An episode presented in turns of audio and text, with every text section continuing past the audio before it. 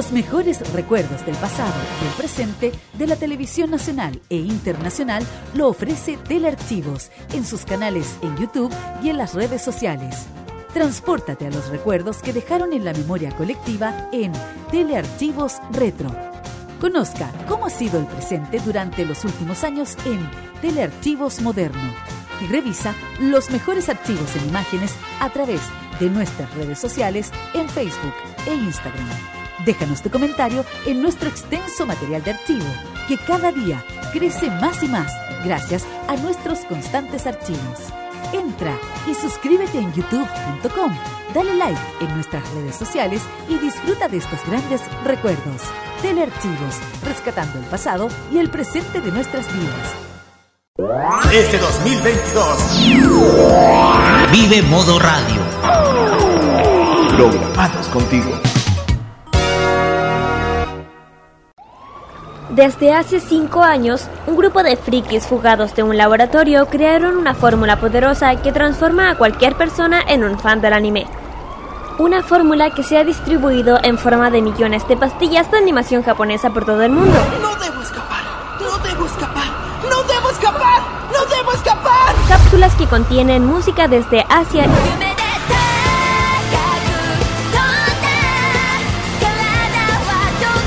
varios litros de jarabe con sabor a videojuegos,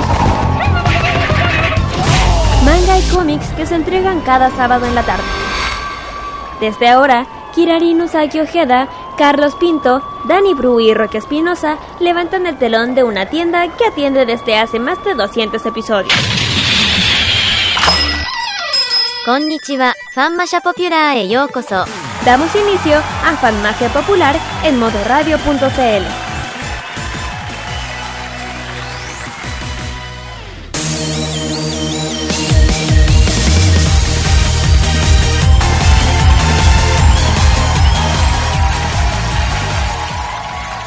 Señoras y señores, ¿cómo están? Muy buenas tardes, amigos oyentes de Modo Radio que nos escuchan a través de envivo.modoradio.cl, también a través de las aplicaciones online Radio Box y Energic, también por Monkey Boo y por supuesto quienes están escuchando a través de la red social del Pajarito. Damos inicio a este nuevo capítulo, el 2, 4, 4 de estas sorprendentes farmacia popular. Sorprendente por los resultados del mundial, ¿eh? Más que nada Ay. es el término usado. Ay, sí, Ah. en la mía sorpresa que ha mandado todo este- este- los Sí, sorpresa, porque Oriente la ha sabido hacer. Clasificó Japón y clasificó Corea del Sur. Nada. Dos países que nosotros bancamos a morir. Así que, Especialmente yo. así que felices principalmente por eh, estos resultados. Y desde luego, vamos a, esperando lo que nos preparan estos octavos de final. Que desde luego tuvieron su comienzo el día de hoy. O sea, apenas se terminó la fase del grupo de ayer. Se comenzó hoy con las semifinales. Pero ese no es nuestro tema. Porque hoy día nos dedicaremos a todo lo que es el mundo friki. Y como es habitual, como es cada sábado me acompañan. En este comienzo de mes de diciembre. Sí, se nos acaba el año. Se nos termina el año. Estamos Sí. al último mes del año. Saludamos cordialmente que nos acompañan a Kira Yusa y de Carlos Pinto Godoy. Buenas tardes, chiquilla. ¿Qué estamos? Así es, un, un 3 de. No, de diciembre, perdón. Muy, muy especial. ¿Por qué especial? Porque de- hoy día, después de tanto tiempo, aparte. Se estrena en Japón la gran esperada la película de Slamdan. Hasta ahora no hemos sabido nada. Yo estoy esperando, yo estoy viendo si alguien tira algún spoiler, no spoiler, alguna información en Twitter. Porque cuando se sepa algo, las redes sociales van a, van a volverse locas, te lo digo yo. Así es. Y la cuestión lo- es que recién el día, les cuento, recién el día lunes van a ver, ya van a estar Sí, dando a conocer los resultados de la venta de tickets. O mañana. Bien. O mañana, o mañana. Mañana porque, domingo también. Claro, puede pasar. Porque, Generalmente es el día lunes, que es el día después de la, lo que pasa Sí. es que los estrenos siempre coinciden con los, con los fines de semana, etcétera. Pero bueno, Sí, pero hay, que, pero hay que ver cómo va y bueno, también muy contenta y feliz con lo que ocurrió con Japón. Fue una cosa súper sorprendente, sorpresiva. De hecho, dieron vuelta el partido de una forma que ya, pero bien por Japón, se han esforzado mucho. eh, y como un- de hecho, mi papá siempre me ha dicho, tengan cuidado que los asiáticos son muy buenos jugadores de fútbol, muy buenos. De hecho, algunos de los eh, jugadores juegan en Europa, la mayoría. Así que nada, feliz por los dos que hayan clasificado y yo estaba todo el rato. De hecho, había un comentario y dije: Los supercampeones ganaron. Los supercampeones ganaron. ya, eso. No, sí, es verdad, siempre el tema de que Japón se está mm, gan- ganando, igual todo, todo el continente asiático está ganando, así que eh, vale la pena. Muy buenas tardes a todos los que están sintonizando, igual eh, es que es la costumbre de- del mundial, siempre todos los, los equipos se están ganando para que uno se va llegando para los que se vienen los octavos de final, ahora vamos a ver cómo, cómo va a suceder ante esto, porque... mm, Claro. hay que ver qué pase porque mm, todo ansioso para ver quién, quién va a clasificar para la final que se viene dentro de los próximos días. Bueno, a quién le toca a quién, pero eso va a ser, como dicen todos, de muerte. Eso va a ser de muerte. Bueno, hoy día juega, bueno, jugó Estados Unidos contra, Países Bajos, Holanda, claro, con Holanda y después era- Argentina con Australia. Claro, a ver qué ocurre. Jugaron hace poquito. Pero bueno, nosotros vamos a estar acompañando de acá, pero el tema del mundial va a ser para otro momento, porque nosotros vamos a tener eh, un programa un, un poquito más nutrido, porque hoy día vamos a comentar respecto a todo, todo lo que pasó, porque eh, fue un remesón mundial lo que hizo Japón en el, Totalmente. en el, el pasado día jueves y, y esto lo vamos a comentar en el primer bloque porque sin duda alguna vale la pena eh, hablar respecto a este desempeño sorprendente de la selección japonesa que sin duda alguna nos ha, nos ha, ha entusiasmado y nos ha conmovido incluso entonces eh, esto lo vamos a hablar por supuesto en las noticias de la semana pero también hay ciertas novedades porque como comentó Kira hoy día se estrena eh, The Mm. First Slam Dunk en los cines japoneses Claro, exacto. Bueno, claro, hoy se estrena, o ya se tiene que estar estrenando, mejor dicho, el tema de Slam Dunk. Y saben que una de las películas más esperadas de mucho tiempo, por los fanáticos, al principio se empezó con un rumor hasta que se soltó. Y hay que esperar a ver qué pasa. ¿Qué Yes. ocurre? De hecho, yo estoy todo, de hecho me metí a, bueno, a la- al pájaro y ya hay un ya hay un ya hay un tendencia hashtag eh, de First Dunk. Ya empezaron ya a hypear un poco. Los primeros, los primeros comentarios del día pero Claro, dejémoslo eso para la primera sección ¿ya? Sí, sí, sí. Aguántate. No estoy Porque también, yendo en la misma línea del cine, también vamos a comentar respecto del estreno, perdón, no estreno, pero se viene ya pronto, el segundo trailer que se lanzó esta semana pasada de Super Mario Bros. Ojo que ya ese, ese, ese estreno se viene muy bueno. La, la primera, la primera animada dedicada al fontanero de parte de Illumination Studios. También vamos a tener un regreso desde la década de los 80. Ay, sí. Así es. Así es, porque regresa una serie que sin duda alguna marcó la década de los 80 y que desde luego ayudó a masificar la cultura city pop, sobre todo acá. Estamos hablando de City Hunter, que va a tener novedades próximamente. Y por supuesto, vamos a hablar de un fracaso de taquilla. Oye, estamos cargados al- a, las- a- a lo que es movie, estamos Mm. cargados a lo que es cine. Fracaso de taquilla y una próxima animación que ya está mostrando sus primeros bocetos. Así que todo eso lo vamos a ver en nuestro bloque de noticias de la semana. Y desde luego Kira nos va a traer un Fashion Geek que desde luego va eh, en la línea de lo que es música. Geek Music. Kira, ¿de qué Sí. se trata? Sí, vamos a hablar de, de un festival muy importante que se hace en Japón, que es el Festival Summer Sonic de Osaka. Bueno, prácticamente casi la festi- casi todos los Matsuri dedicados al festival de musicales se hacen allí. ¿Por qué? No sé. Debe ser un buen sitio para hacer conciertos. Y bueno, eh, vamos a hablar un poco de, de- este festival, qué ocurrió este año, bueno, un poco de historias de este festival, Y claro que el otro año ya, ah, ya empezaron a masificar el, la noticia que va a haber otro el otro año, porque Summer es el verano de, de allá.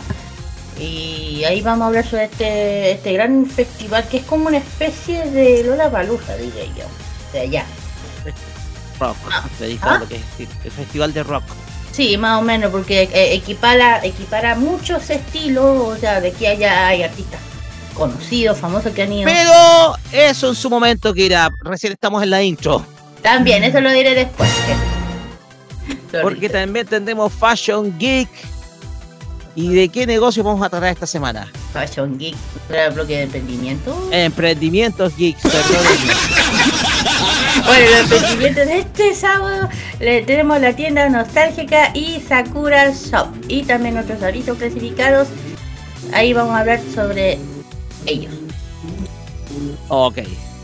También regresa la reseña de City Pop y nos vamos a ir a las mediados de la década de los 80 porque vamos a hablar de una destacada idol que nació dentro del mundo de la música y que se hizo famosa interpretando un opening de una conocida serie que resucitó esta temporada.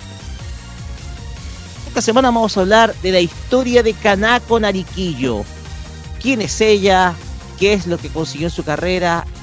¿Qué es lo que hizo en paralelo? Todo eso lo vamos a conocer en nuestra reseña City Pop de esta semana. Y por último, Carlos Pinto nos trae Ajá. lo mejor del chart japonés. Sí, exactamente. Ya lo mismo mencionaste el char japonés, porque esta semana ya llegaron muchísimos temas del, del char japonés de la, de la parte de Billboard durante la semana. Así que no hay que hay que mencionar que así que estén con nosotros por junto con toda la mejor música que tenemos en Farmacia Popular. Así que así que no se sepan de la sintonía porque hay muchísimas sorpresas durante la jornada de esta tarde. Así que eso nomás y vamos directamente a las redes sociales, ¿verdad? Como es habitual, Carlos Pinto que me roba siempre las palabras cada programa. Así es, vamos a ir a las redes sociales, Carlos. Como que te estoy robando, sí, siempre es que, es que tú. ya, filo, ya. Pero me copié las, le- me copié las líneas del libreto. Ok. Es para hacer. Ya, que ya te digo después. Facebook, Twitter, Instagram, arroba modo rayos tele, también arroba Fanbase Popular, usando el hashtag Fanbase Popular MR, WhatsApp más 569-407-5919, envío.modoradio.cl. Bueno, tú también metiste el mencionando de la, la vía de comunicación al comenzar el programa. Pero bueno, Bueno, eh, y- también estamos en, en Monkey Boo, en, online- en Online Radio Box, también estamos en la Energy, que también, eh, como siempre, los podcasts de Farmacia Popular que cada lunes se pueden escuchar. Y también los capítulos que pueden escuchar las veces que ustedes quieran en todos lados y sobre todo lo que para que puedan escuchar en los días de calor que están pasando en gran parte del país o en el mundo. es, estamos en Anchor.fm, Spotify, Apple Podcast, Google Podcast, Radio Public y Pocket Cast. Esos son los seis medios donde ustedes pueden escucharnos nuestros podcasts, los cuales se actualizan cada día lunes. También eh, pueden escucharnos a través de la emisión a través de Twitter, la cual también permanece como podcast. De hecho, estamos considerando mudar nuestra, nuestra transmisión de Twitter. Porque no sé lo que no, no sé con lo que nos vamos a esperar de aquí al próximo año con todo lo que está pasando. Ni Seamos yo, sinceros. ni yo. Lo comentamos, lo comentamos con la Kira el día jueves en, eh, en Tecno. Twitter está muy, pero muy, pero muy complicado. Cada vez está cada vez más complejo. el- hay No, una mejor. anarquía. Mejor dicho, cada vez más loco. Eso es. También pueden, eh, también pueden ustedes ir en nuestro podcast cada uno de los capítulos, ya sea desde el primero que tuvimos en el mes de marzo de 2017 hasta el de la semana pasada. Así que Farmacia Popular siempre está presente en todos los momentos y en todos los lugares en donde ustedes puedan escuchar cada capítulo. Bien, ya dicho esto, ya haciendo esta intro, nos vamos con la música y vamos a hacerlo como es tradicional con una serie de esta temporada. Vamos a escuchar a una banda que es muy conocida dentro del ámbito del J-Rock, porque nosotros conocimos a esta agrupación como los intérpretes del opening de la serie High School of the Dead en el año 2010. Estamos hablando de Kishida Kyudan and the Akeboshi Rocks, una banda que nos regaló un gran tema eh, que es el opening precisamente de High School of the Dead, pero que en esta oportunidad nos traen un nuevo opening, esta vez de la serie Tensei Shitara Ken de Shita. Estamos hablando de las Reincarnated As a World, tema con Kishida, Kyodan and the Akeboshi Rockets, que pasamos a escuchar ahora acá en Famacia Popular por Modo Radio. Vamos y volvemos.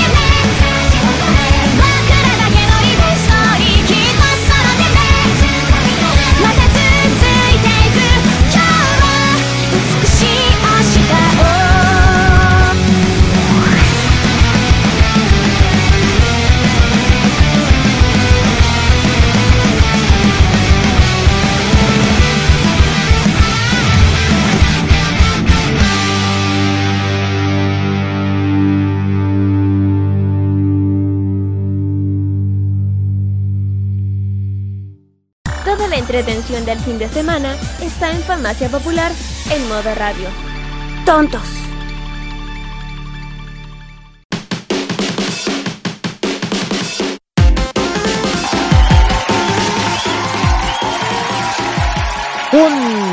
y vamos acá en Farmacia Popular por modo radio llegamos a la primera parte de nuestra nuestro programa que son las noticias de semana, porque sí, sí, nos sorprendimos todos el día jueves. Y nos sorprendimos todos también el día de ayer todos quedamos boquiabiertos ante lo que hizo la selección japonesa.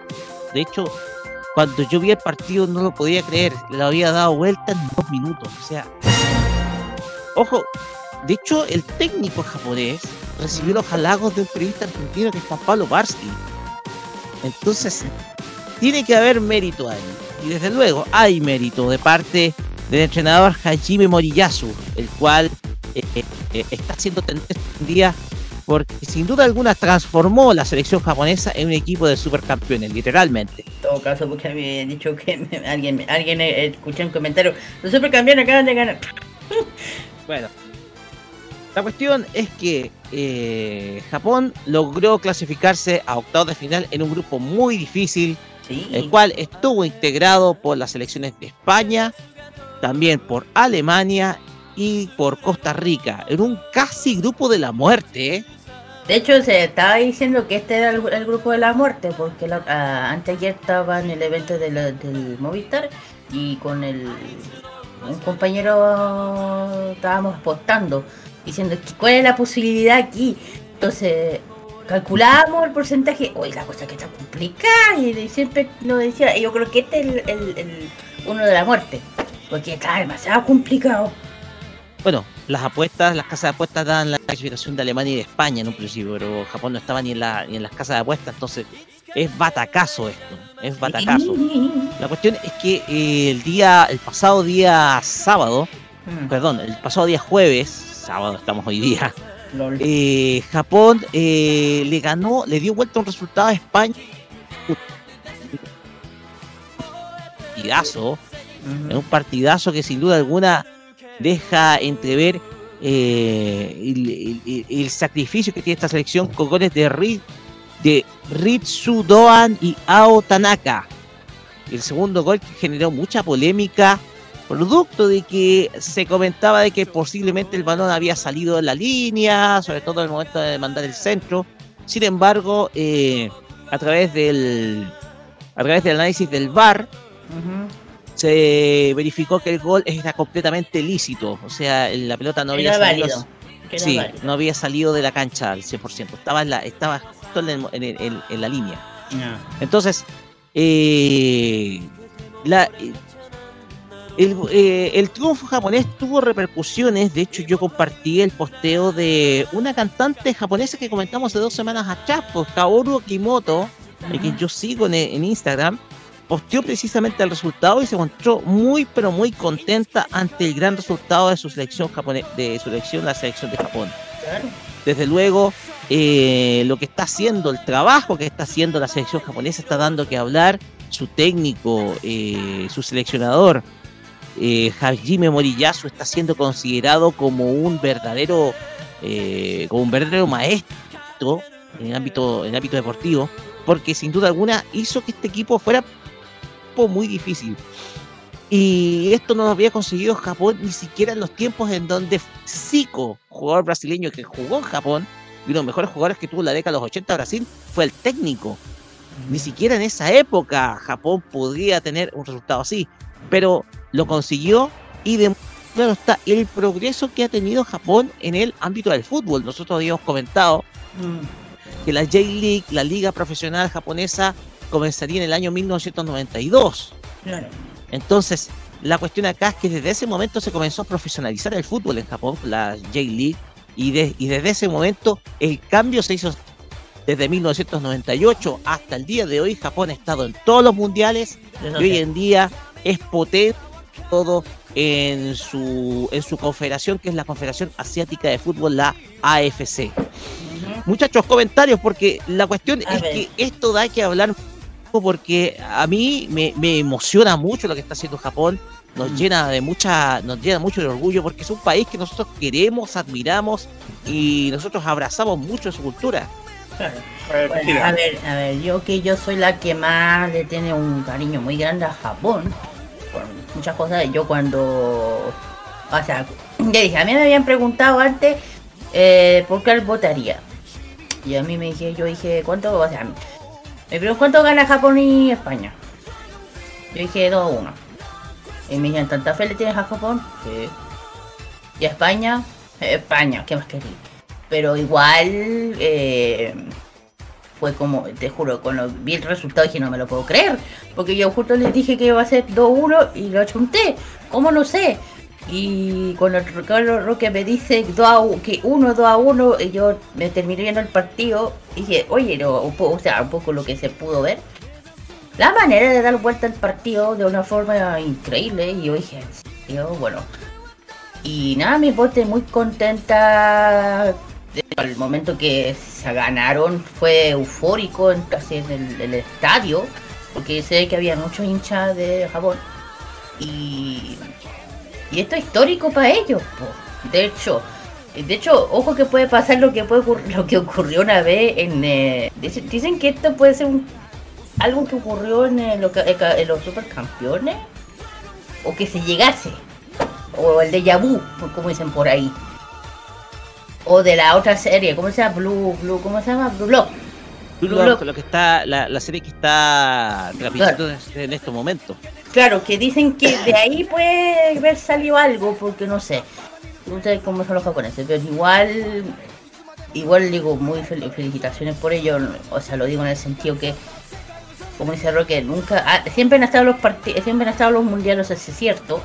Y, Japón ha demostrado ser un equipo súper fuerte. Yo digo, la gente de subestima a los, a los jugadores asiáticos Japón, Corea.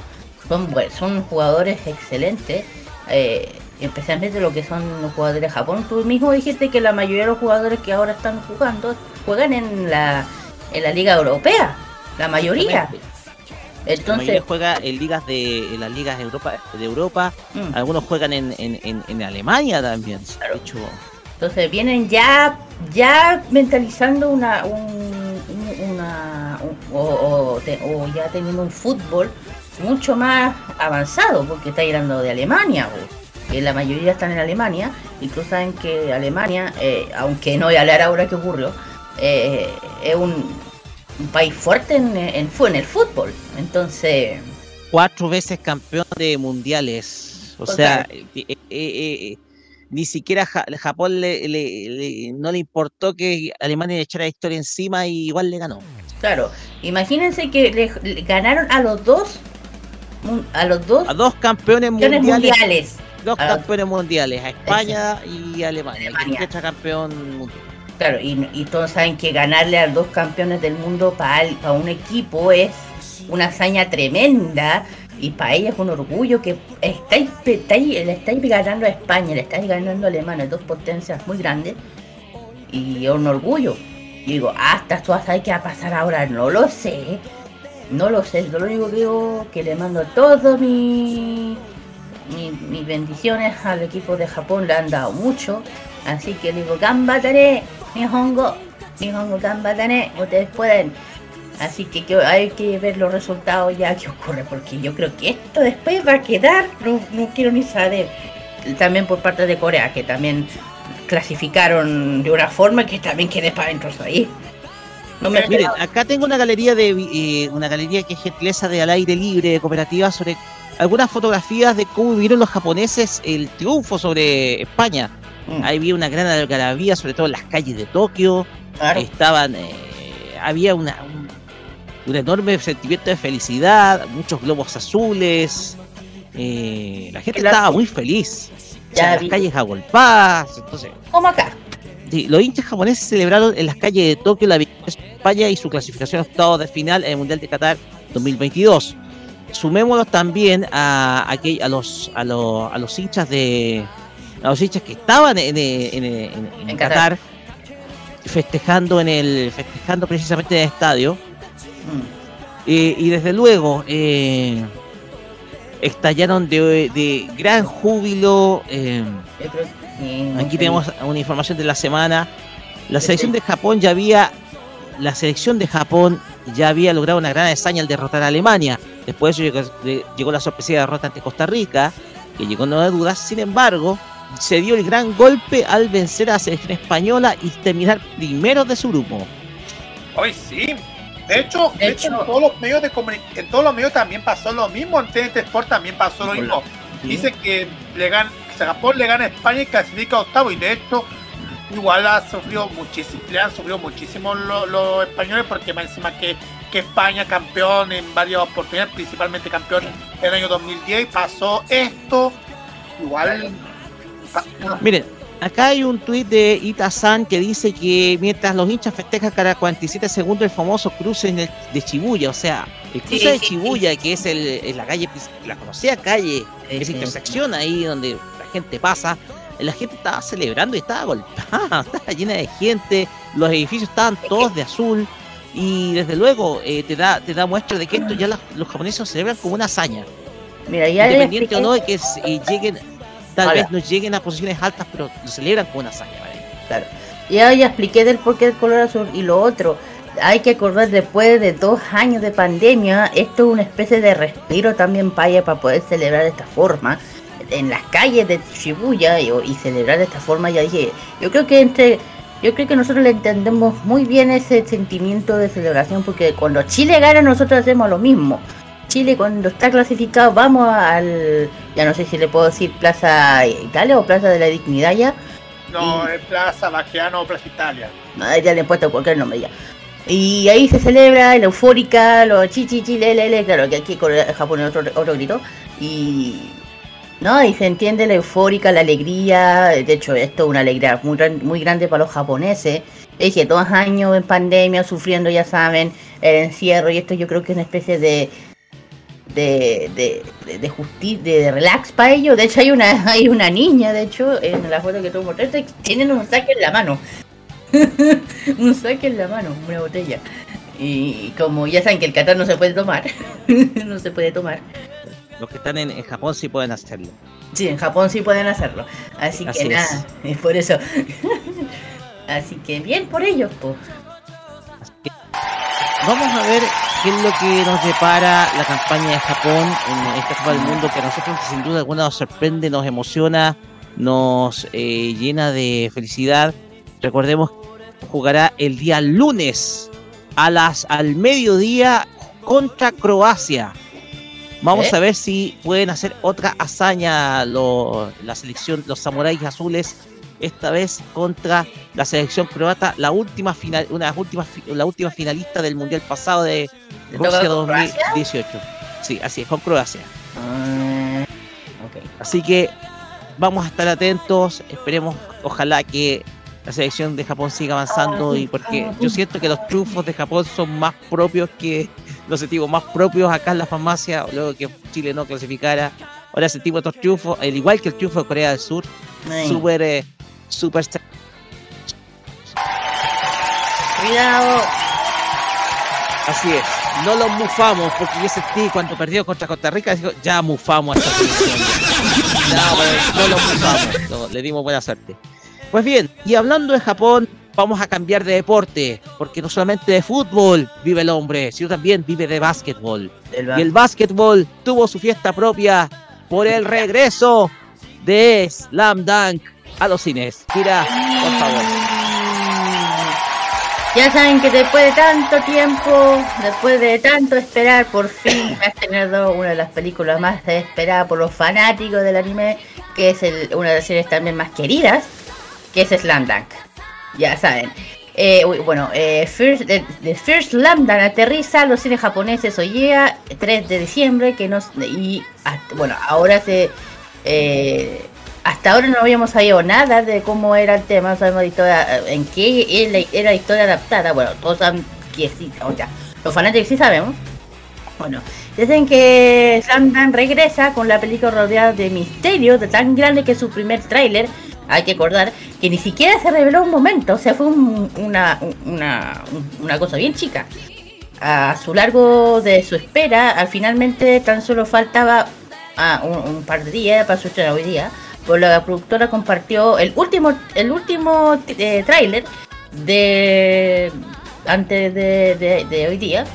El inicio de los trailers, los personajes eh, formaron un círculo, ya se acuerdan, gritando 1, 2, 3 para animarse al, combate, ya saben, al campeonato. Lo cual aparece la fecha, ya dije, y él un 12 del 3, o sea, días, según el grito. Ah, ¿verdad? Roque. Ese era, e- ese era eh, eh, el, el secreto, Roque. ¿Ya? Este era el secreto. Que hay una, hay una parte en la que ellos dicen 1, 2 y 3. Y 1 y 3 era el secreto del- de la fecha. Porque si juntas el 1 y el 2 es 12.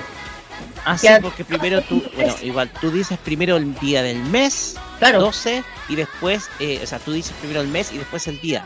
Claro, a ver que. Japón es al revés. Acuérdense. Es una estrategia, buena estrategia comercial.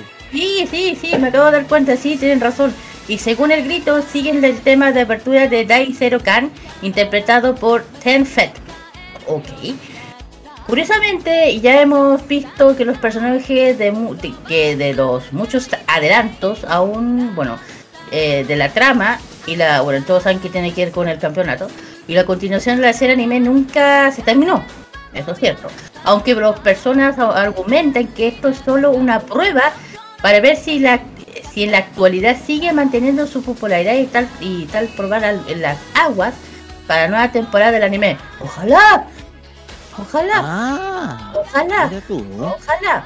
Que, o sea, y que adapte el resto del manga. Sería algo bueno.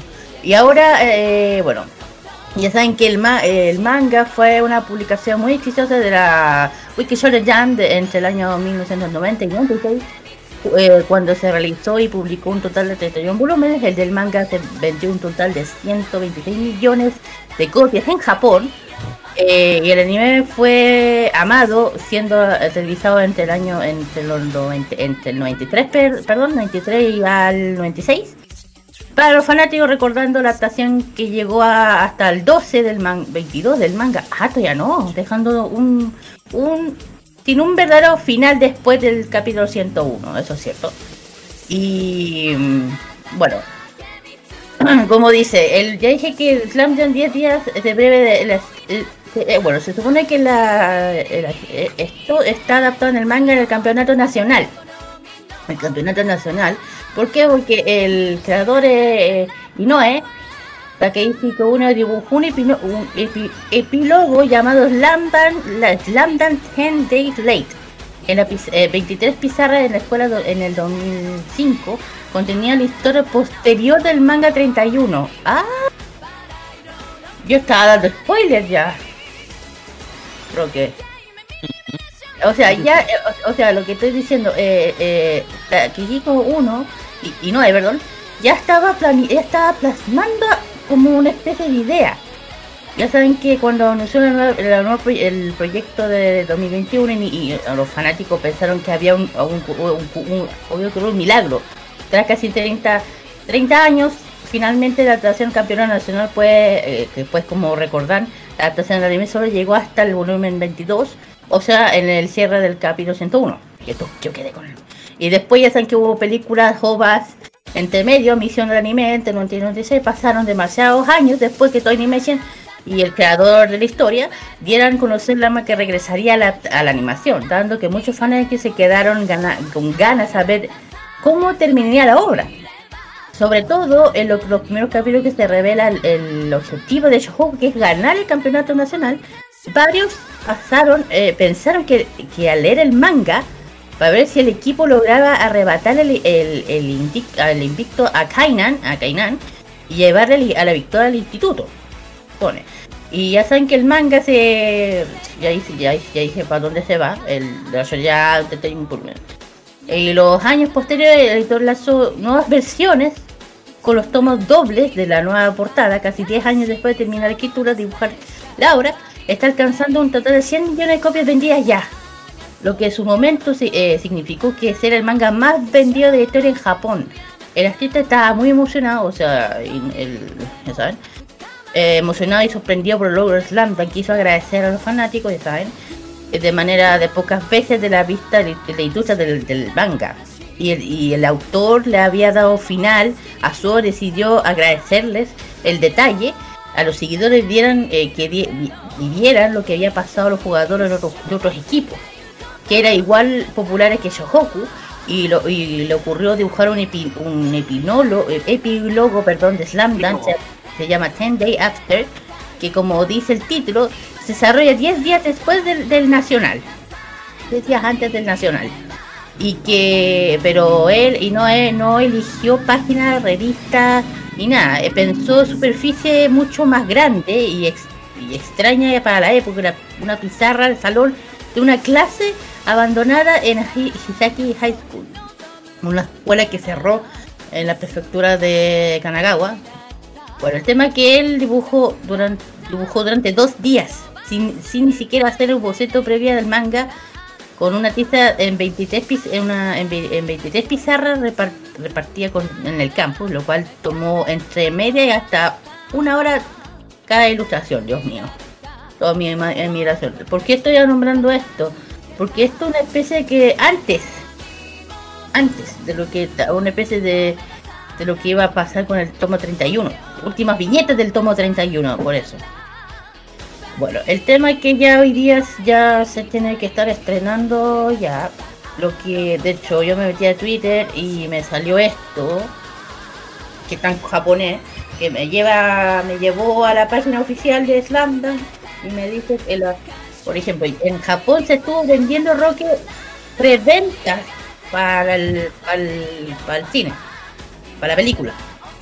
Hubo preventas, porque decía que desde, el, eh, desde las 5.11 estaba, comenzaron a vender los boletos con asientos reservados en los cines de todo el país, o sea, de Japón.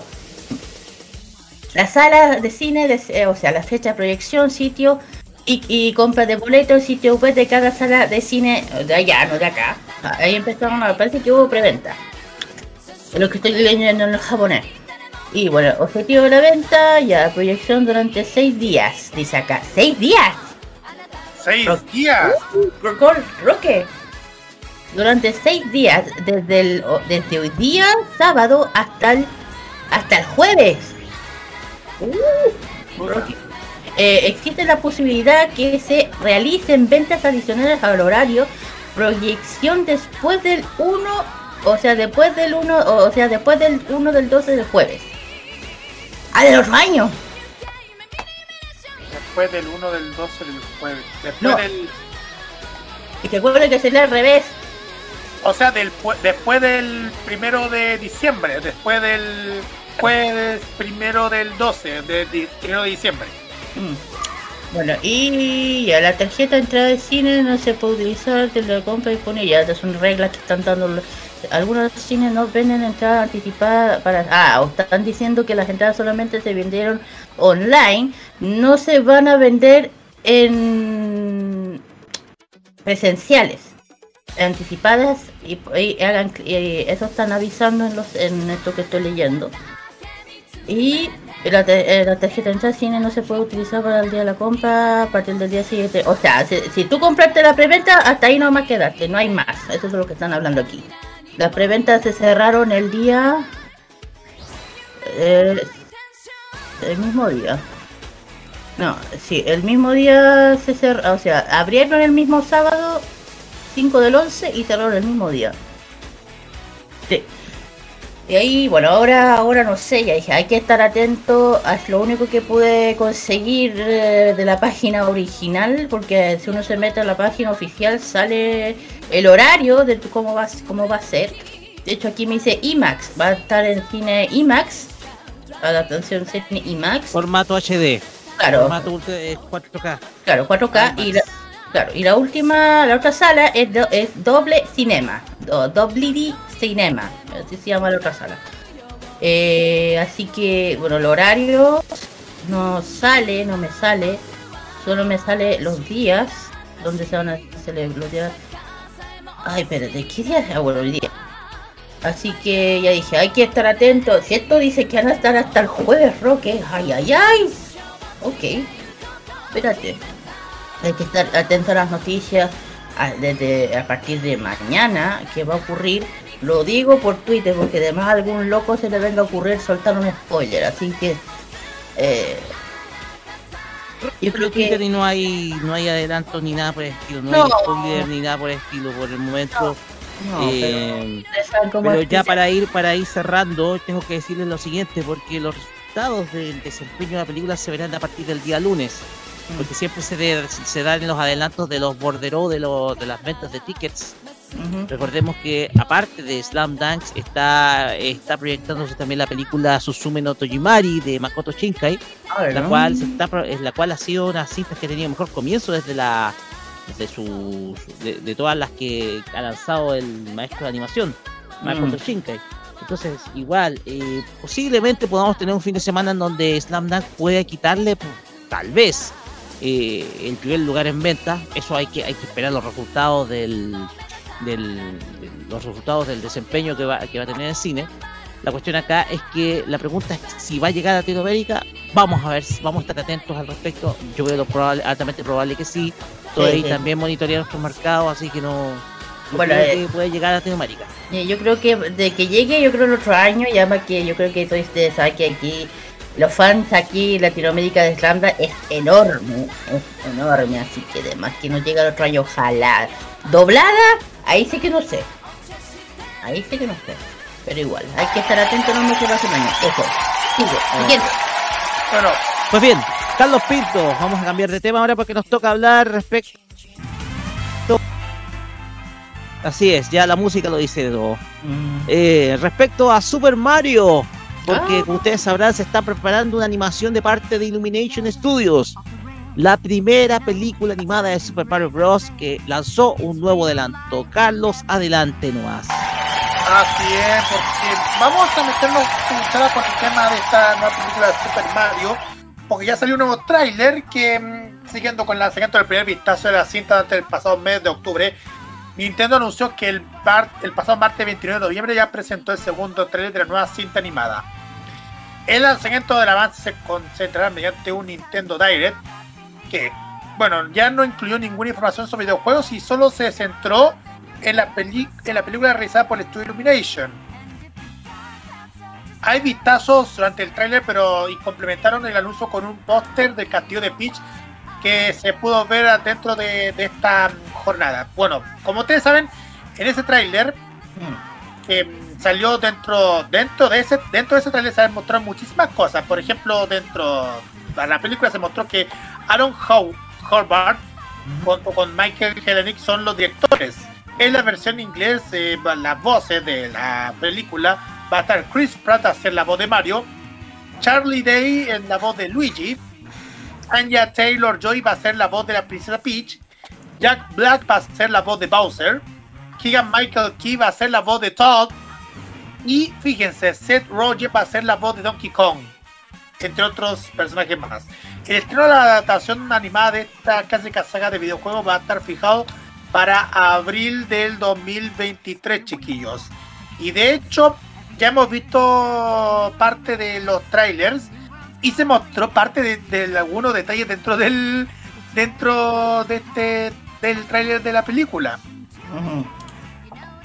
Por si tienen alguna duda, se mostró un mapa tridimensional de los reinos que visitarán los protagonistas durante la película. Por supuesto que estará el reino champiñón o el Mushroom Kingdom, como se le puede llamar. Pero además se puede ver zonas como el Yoshi's Island, el reino que habita Donkey Kong y el resto de los simios, una zona desértica y otra volcánica, además de un reino de hielo completamente arrasado por el castillo flotante de Bowser. También va a estar otros personajes también, como por ejemplo saldrán eh, queridos personajes también con acto de presencia durante el largometraje Cranky Kong, sale al principio del todo, aunque disfrazado como una especie del rey simio, y Funky Kong también se puede intuir en la escena en la que se encuentra, en la que se referencia una carrera de Mario Kart.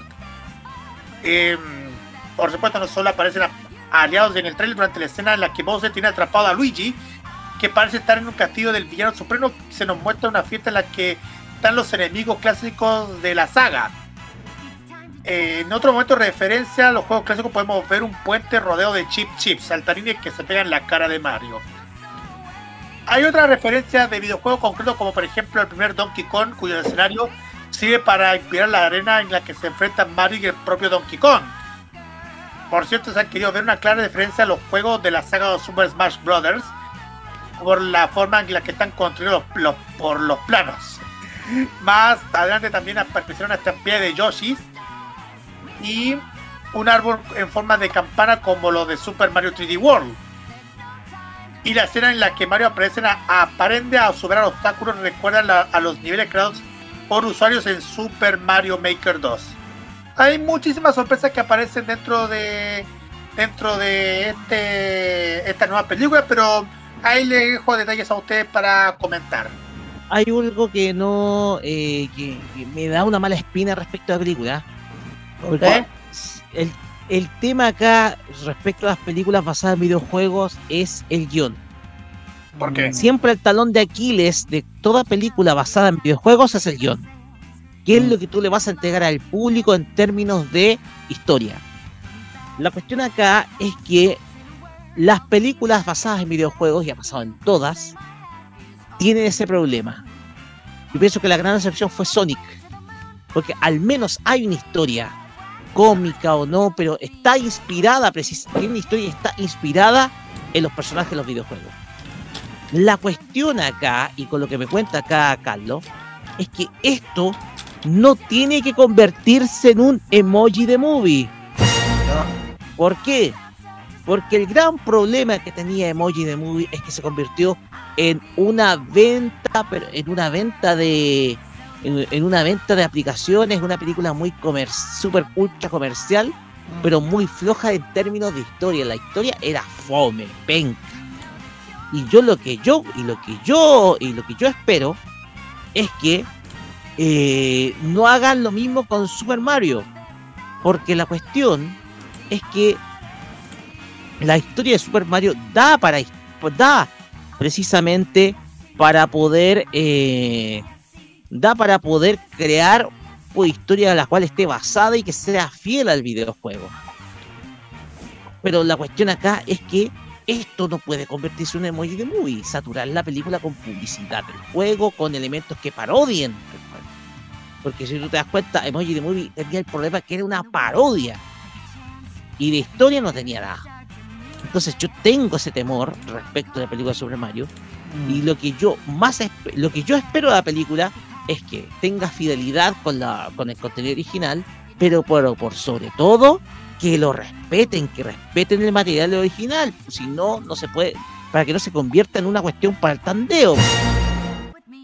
Tiene que tener una historia, tiene que tener un guion, y que tenga una historia que sea buena, sólida y que pueda interesar al público. Mira, mira, yo qué opino. Mira, yo, yo, yo soy súper escéptica ya con las películas que se adaptan con lo que tienen que ver con los videojuegos. Ya saben que han salido una cantidad de fracasos que mejor ni los nombro. Pero eh, yo creo que el, el- el- la única película yo creo que ha sido adaptada como de vez, como me ha gustado ha sido Sonic. Ha sido la única que puedo eh, decir que ya, Sonic está muy bien hecha. sí, O sea, Sonic está bien hecha. está bien hecha en términos de que tú eh, encontraste un actor que puede interpretar al enemigo principal de la, de la obra, que, El que es doctor, eh, Robotnik. Eh, y digitalizaste a Sonic, lo insertaste en el mundo real, historia, ahora vas a sacar otra tercera película, lo más probable. Entonces, Sonic resultó. El problema acá es que Sonic resultó y se notó en la taquilla, pues 400 millones de dólares en la segunda película. Mm. Pero que claro, acá, porque- acá tengo miedo, acá tengo miedo. Por eso, yo también le dije, yo soy súper escéptica con las películas adaptadas. La- le dije, Sonic, yo, yo, ella es otro tema, pero eh, ya. Yo digo, ¿sabes por qué? Yo saben por qué soy escéptica especialmente con las películas de Mario Bros. Con lo que ocurrió, ya sabe la película, la que no se nombra, esa cosa. Eh, pero hay que ver qué pasa. Porque ya digo, yo yo no confío como dice eh, como dices tú yo también le tengo un poquito de hora a qué a qué nos van a mostrar no lo sé a ver que si respeta Japón yo sé que el país es un país que respeta lo que lo que es suyo cuando se hacen películas yo creo que lo van a hacer bien pero hay que ver ya dije que yo dije soy súper escéptica con este, este- este tipo de películas ya saben que hay muchas que han salido malísimas con todo respeto pésimas. Y hay muchas que voy a poder nombrar, muchas. Pero ahora no. Pero igual, a ver, hay que dar una oportunidad a ver qué pasa. De hecho, ahora hace ay, hoy día, o antes de ayer, fui un rato a dar un- en el mall y fu- fu- ya tenían ya el cartel listo.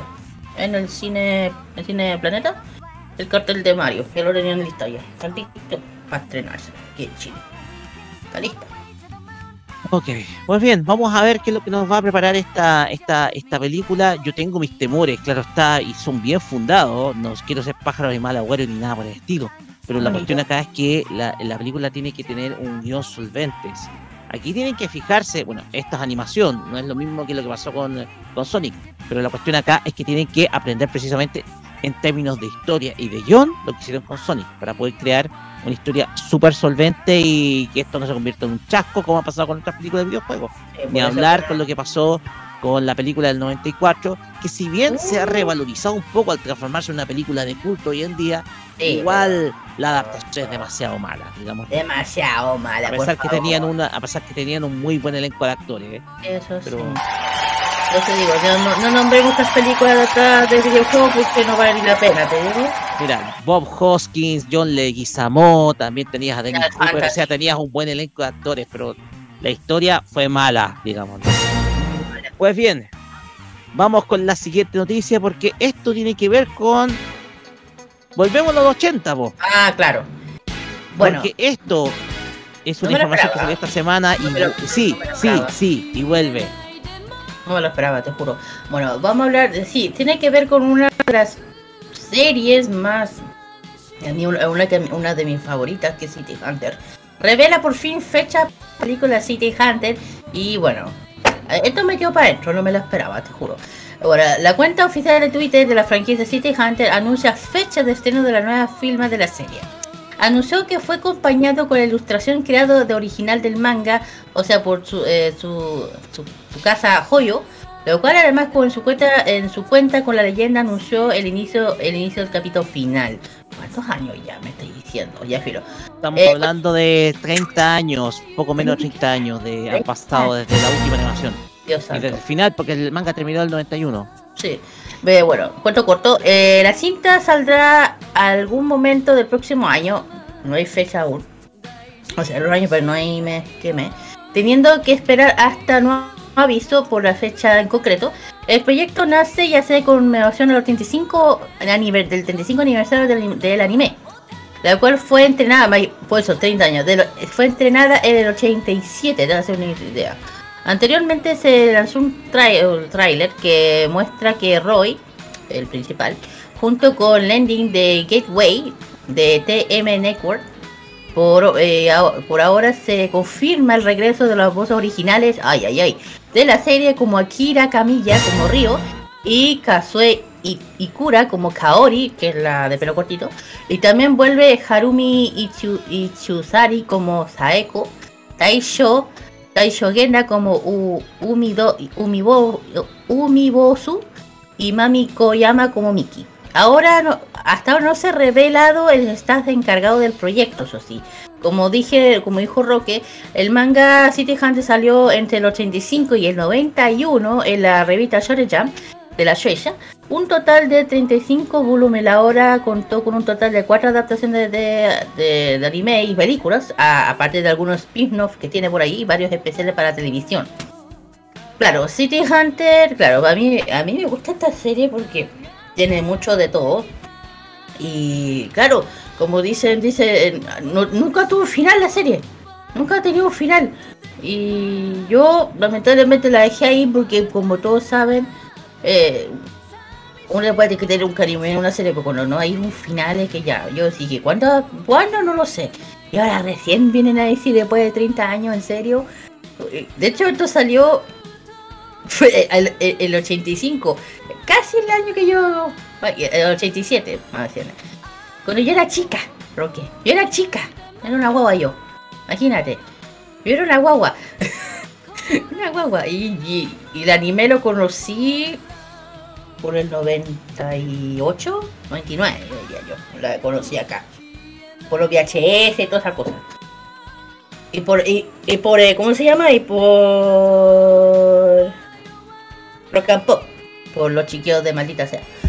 Así que eso, pues me sorprende, después de tantos años, por fin vamos a tener un final de esta gran serie dedicado a los, una- de los 80, además como dije Roque, una serie que dio boom al City, al City Pop, digo yo. Sí, lo que pasa es que, a ver, eh, para aquellos que sepan el contexto, a ver, Mm. estamos hablando de unas obras estrellas de finales de los 80 de la Shonen Jump. Ujú. La Weekly Shonen Jump, estamos hablando de, unas, de una obra estrella de esa revista que se, la, que se publicó hasta el año 91. Mm.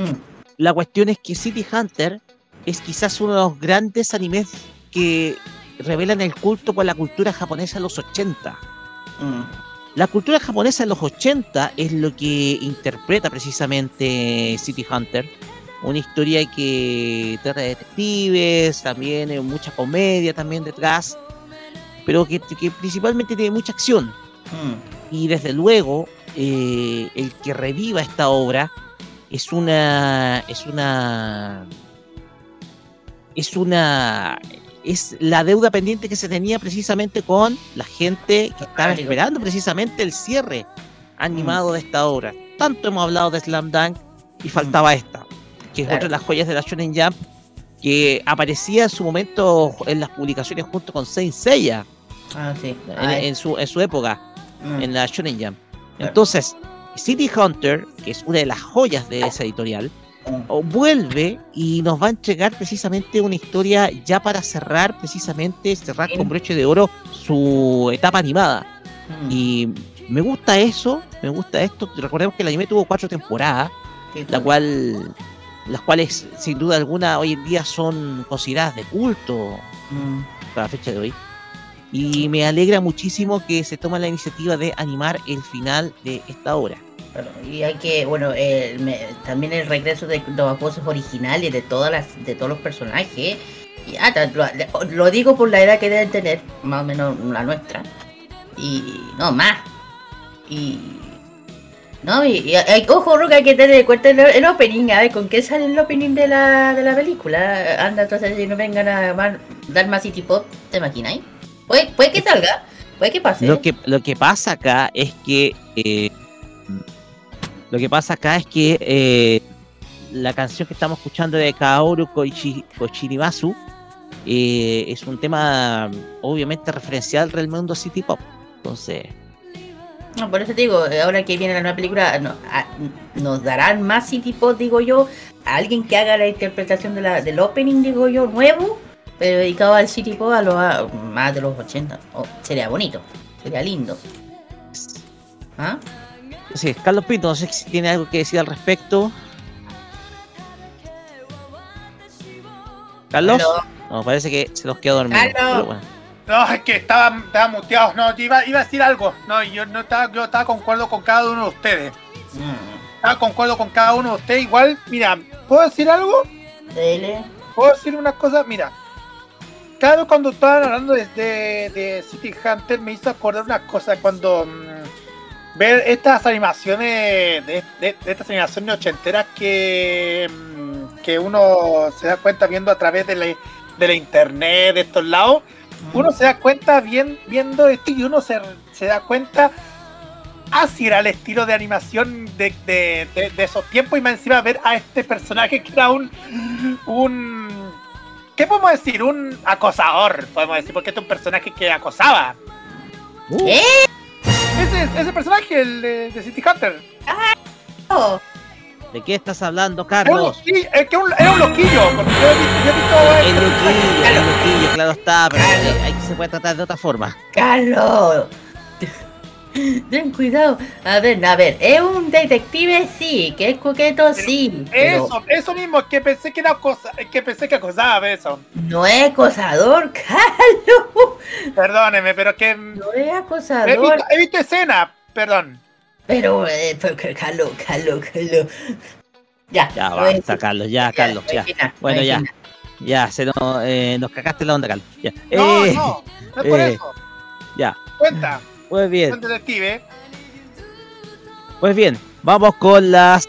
Vamos, con- vamos ya cerrando nuestro bloque de noticias y nos seguimos con eh, la última noticia porque eh, Disney no lo está pasando bien.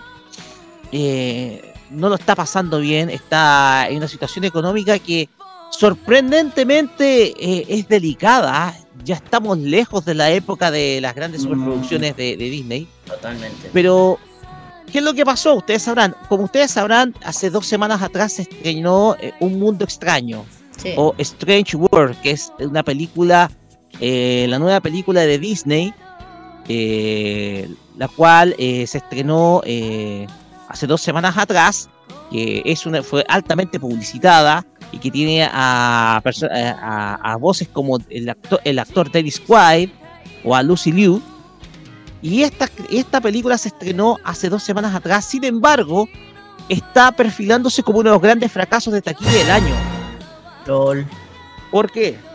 Porque hasta el momento la cinta lleva recaudada 29.255.178 dólares en lo que va hasta la fecha, siendo Mm. que se esperaba una recaudación máxima de 40 millones.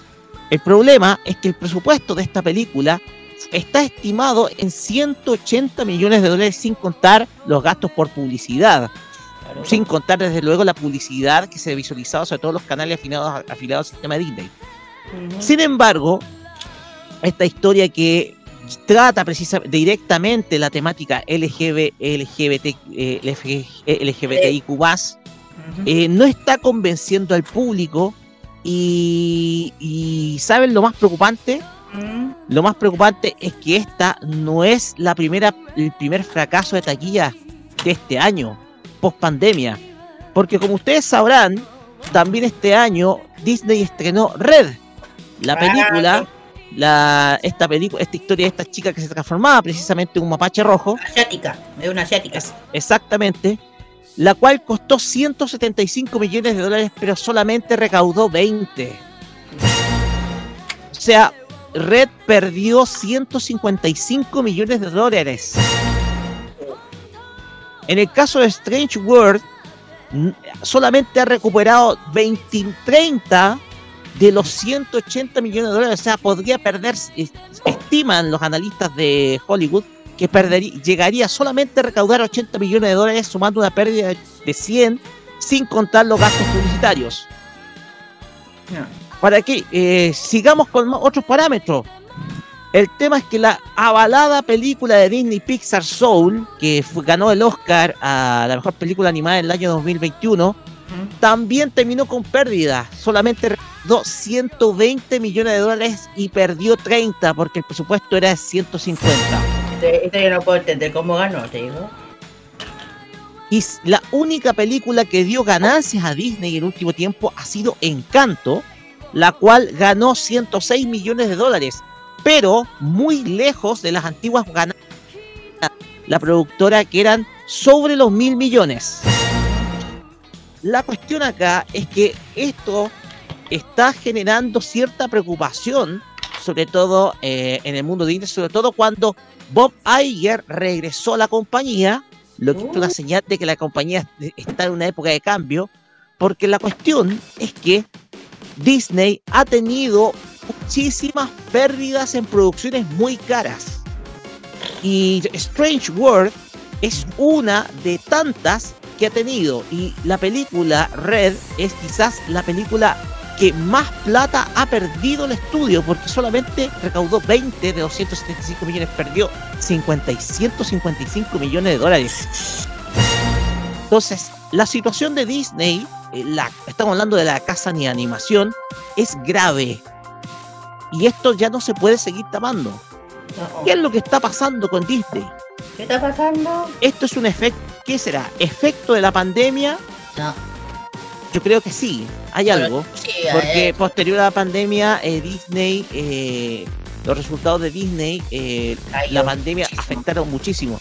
El problema acá es que Disney lleva detrás la compra de 20th Century Fox, que le costó 55 mil millones de dólares, de los cuales yo creo que todavía tiene que estar pagando. ah, Entonces, ese es el problema. La cuestión acá es que se les- eh, la pandemia ha sido solamente una de las causas. ¿Cuál sería la segunda? ¿Películas poco convincentes? Porque yo lo que estoy viendo acá es que la la última película Strange World no está convenciendo al público a pesar de tener una temática bastante revolucionaria y los y, la- y las recaudaciones y las recaudaciones de taquilla, los resultados de taquilla de las películas anteriores han sido eh, sin duda alguna muy preocupantes, chicos. Mira, yo qué opino tengo. Mira, yo creo que esto viene a ser. Esto de mal gestionar, de gestionar películas, viene hace rato lo que. Estoy hablando desde la. Voy a hablar desde Star Wars. Desde que pasó eso, eh, Disney ha estado cayendo. Luego por lo que ocurrió con la. ya que ni se nombra eso. Eh, Disney, mira, como dice Roque, ya no era lo que era antes, ya no lo es, porque ahí tenéis que ver cómo está llevando el tema hoy en día Disney las películas. Eh, se están, mira, para poder salirse de esto, se están enfocando en el mundo core- en las cosas coreanas anime, para poder salvarse todo esto. Porque ningún Ha anime. comprado mucho contenido anime, Claro. Plus. Por eso Llama mismo. mucho la atención eso.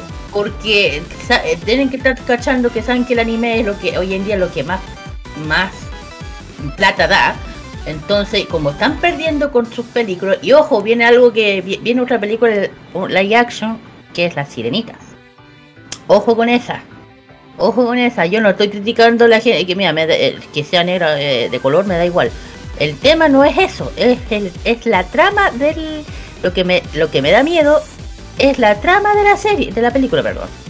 La trama de la película. Por eso digo, aquí viene otra Roque que yo no sé cómo le va a ir.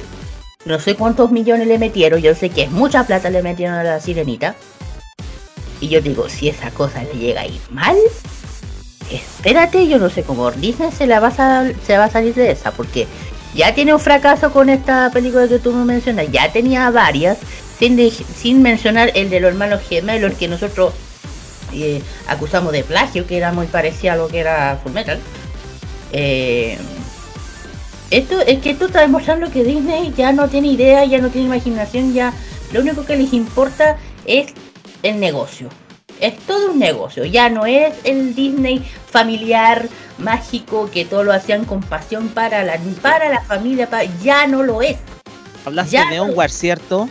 Sí, sí. Perdió, 30 y, perdió 34 millones de dólares. Ya, imagínate. Estaba Perdió la- 34 millones de dólares porque tenía presupuesto de 175 y recaudó Ahí hay otro. 141, perdió 34.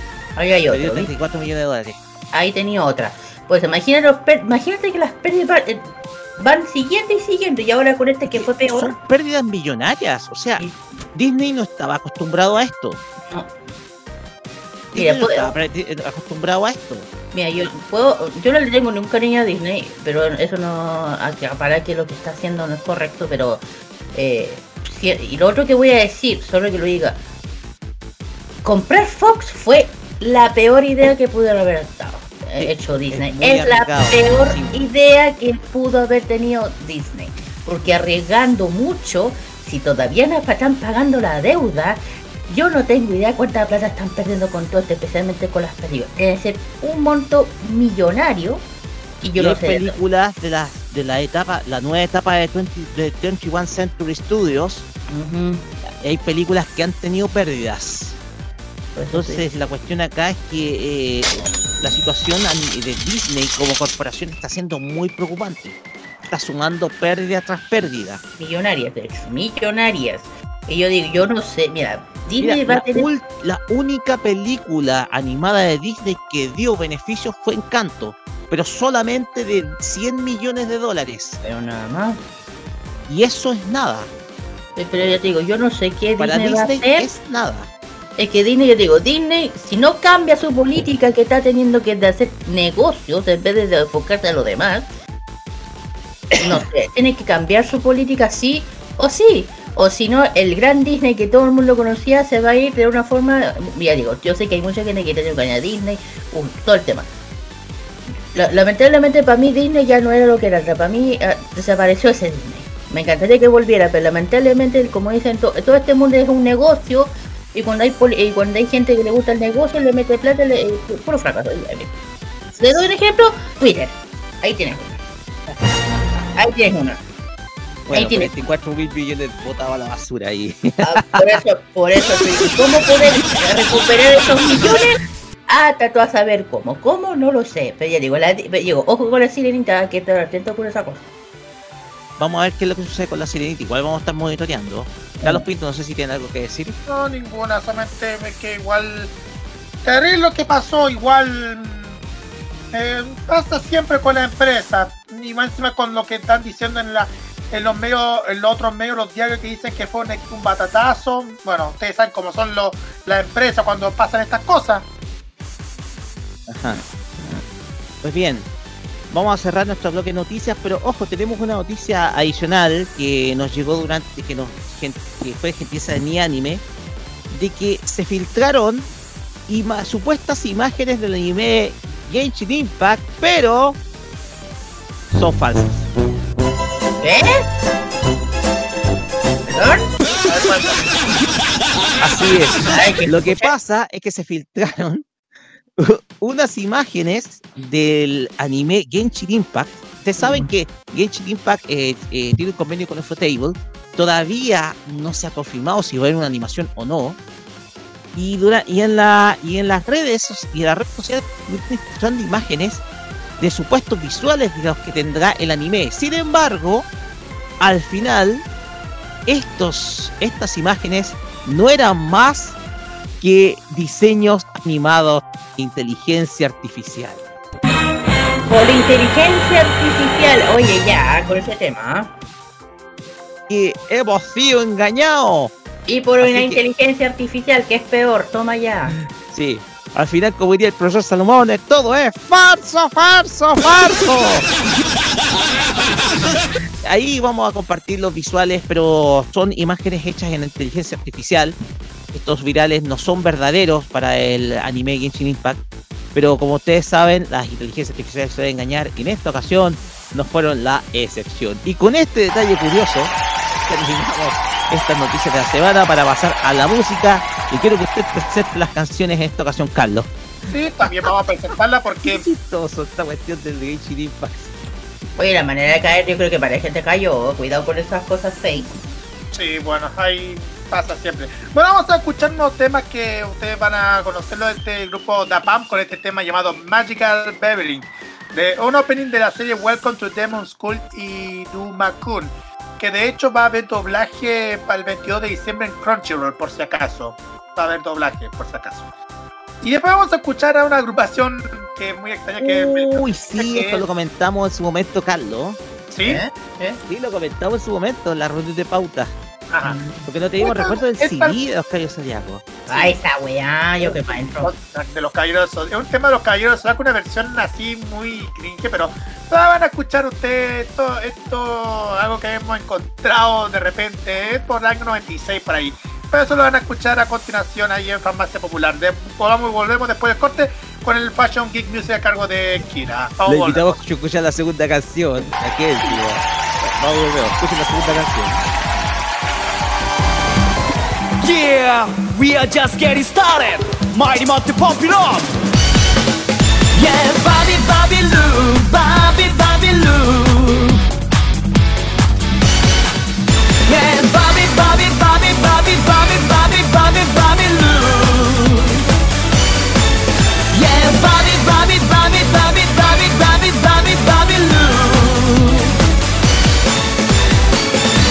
足りない。最長パリない。どんな逆境もバリバリウェルカム。行きましょうパラダイス。変えてけパラダイス。見ざれる自分にバリバリビビるぜ Come on, come on, oh my god モテまくリング。your cue got rock you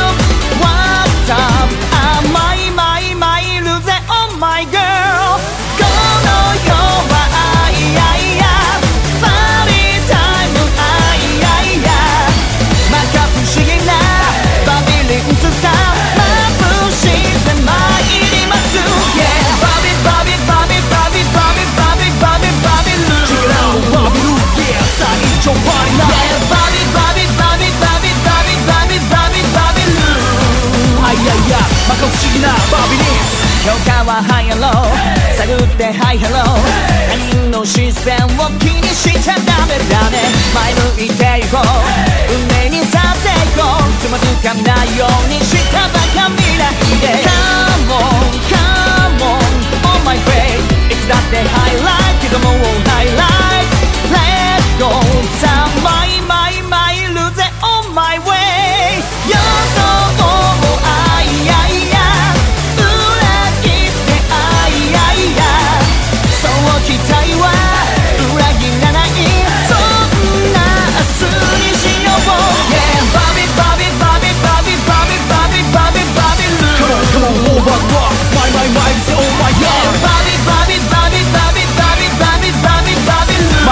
たら止まらない Don't stop here we go here we go your party「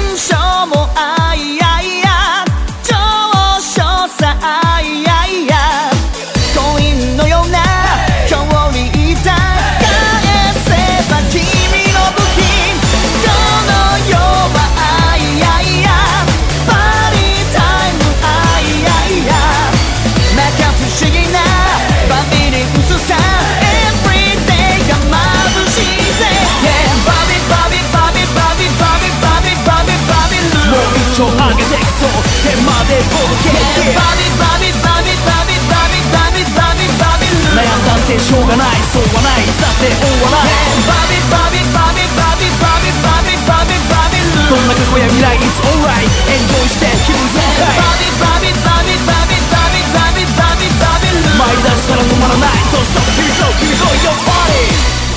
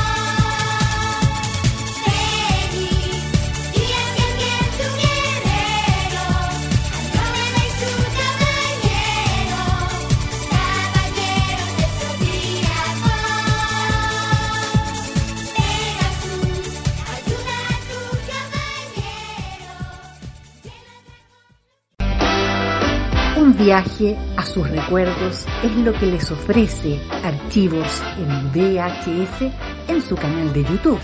Descubra cómo la televisión era totalmente distinta a hoy en nuestro extenso material de archivo.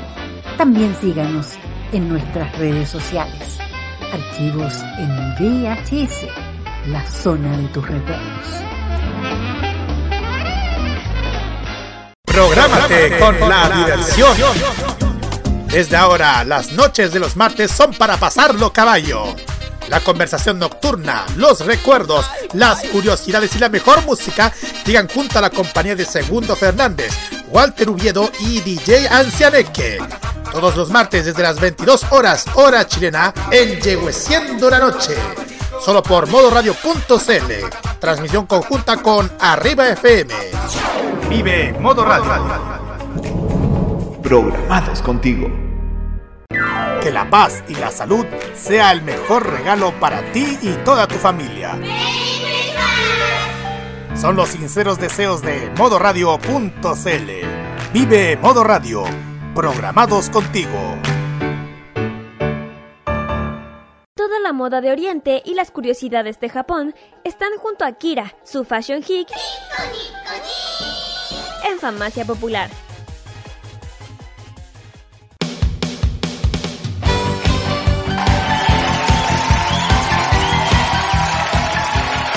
Después de escuchar esta rareza musical de parte de Carlos Pinto, proveniente de ese CD, oye, qué épocas, qué épocas.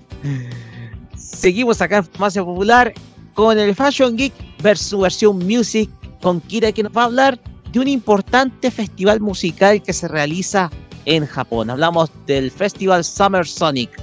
Sin más preámbulos, Kira, vamos nomás. Ah, arigato. Sí. Así, va, oh, como estamos en onda música y estamos con el tema, claro. Vamos a hablar sobre un festival muy importante que se hace en Japón, eh, más por el verano, pero ya, bien.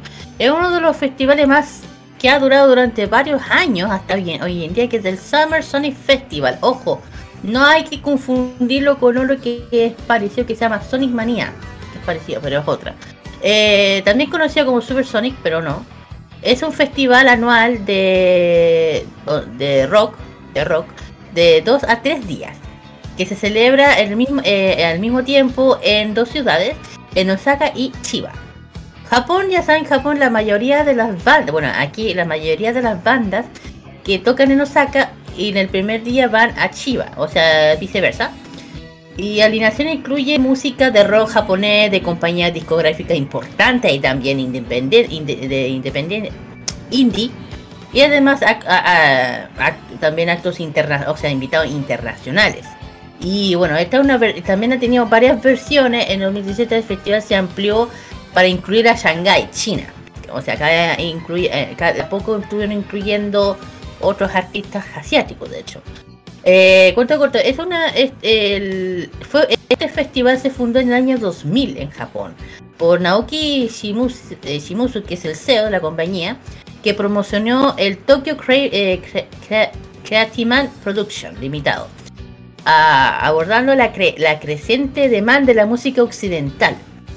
Este, festival, este festival trajo eh, a muchos actores musicales establecidos de emergentes de la mayoría de los géneros que, para convertirse en el año 2000 la- eh, en el mayor evento musical de Japón. Eh, y el evento en Chiba tiene lugar cada agosto. El, el enorme centro de convenciones que se llama Mahu, Mahuhai Mese, así se llama, es un centro de convención de Japón que está a las afueras de Tokio, ubicado en el barrio de de la ciudad de Chiba, en la esquina noreste de la prefectura de Chiba, diseñado por Fu- Fu- Fumihiko Maki. Más o menos. Eh, y también es accesible para el sistema ferroviario del- de la Secretaría de Tokio, más o menos. Y con la visita de la Bahía de Tokio y el Soso de Marine Stadium. El Soso Marine Stadium es una de las ciudades, eh, eh, eh, o sea, es un estadio en la ciudad de Chiba, en Japón, y se inauguró el año en el 1990. Tiene una capacidad de 30 para 30.000 personas. Y se utiliza principalmente para partidos de béisbol y, era- y ese y ese es el campo de la casa de, los Chiba Lot Mari- Mar- Marine. Debe ser un equipo de béisbol de allá.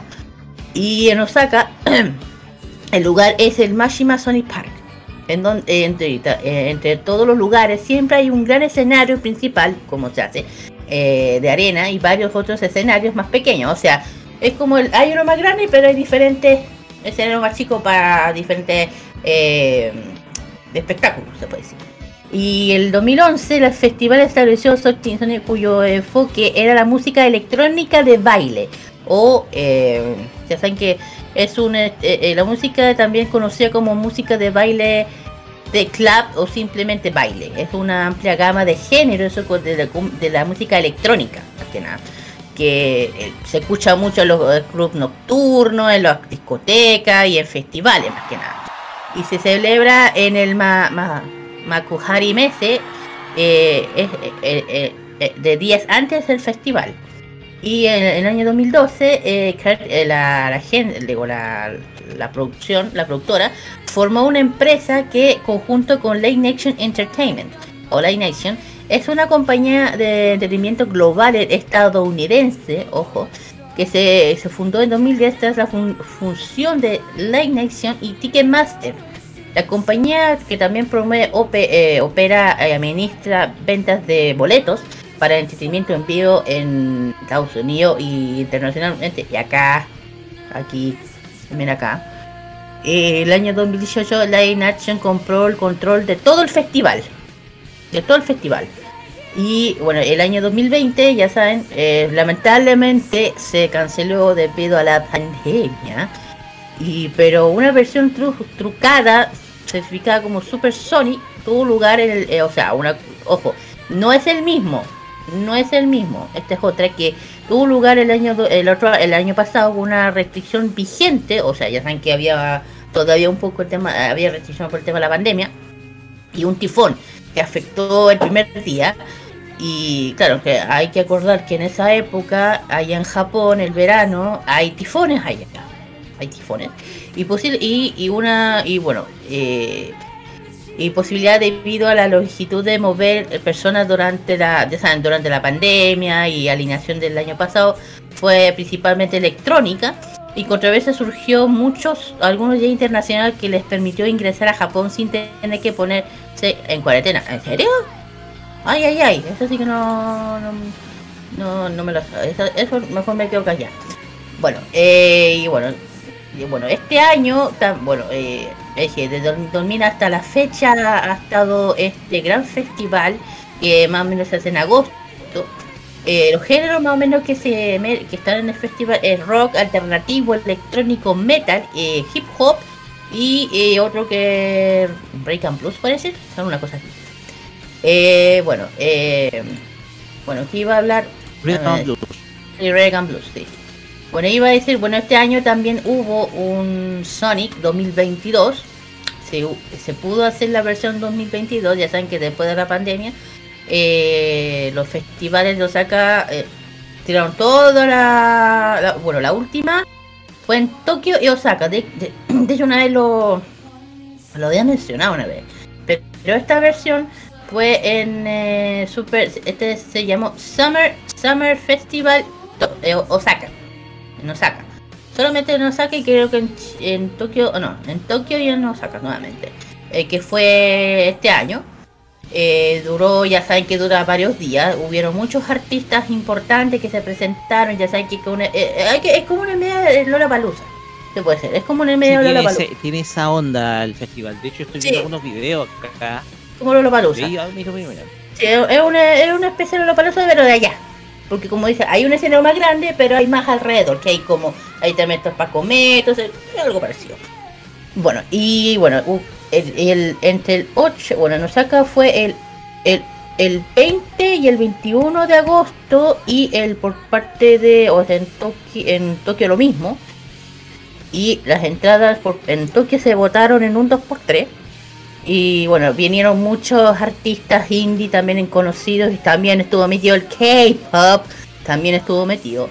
¿Por qué? Porque la, en el día 20 se presentaron, bueno, algunos conocidos, ponte tú el chico de T, los chicos, los chicos de TXT, el grupo K-pop y también una, una de las bandas más grandes de Japón que Asian Kufu Generation también tuvo eh, en Osaka. Y bueno, también estuvo uno de los cantantes solistas, Han Daniel, uno que ha, arrasado la- el chart de, Corea eh, y también que ya saben que un ex integrante de, de ay, perdón, de uno integrante de ex grupo que ya no está, que los chicos de One, chicos One, ahora me acordé. Y el día 21 Roque, eh, estuvo Maneskin. Estuvo Maneskin. Oye, Maneskin ha estado bien. Han estado harto en varios fe- festivales, ¿eh? No solamente. Mucho. Muchísimo. Y bueno, también uno que se llama Linda Linda. Bueno, esos son más como más. mm, Más indie, digo yo. Y por parte de. En Tokio, bueno, otro otro invitado internacional importante. Bueno, también eh, en Tokio también tocó Maneskin. También tocó Maneskin allá.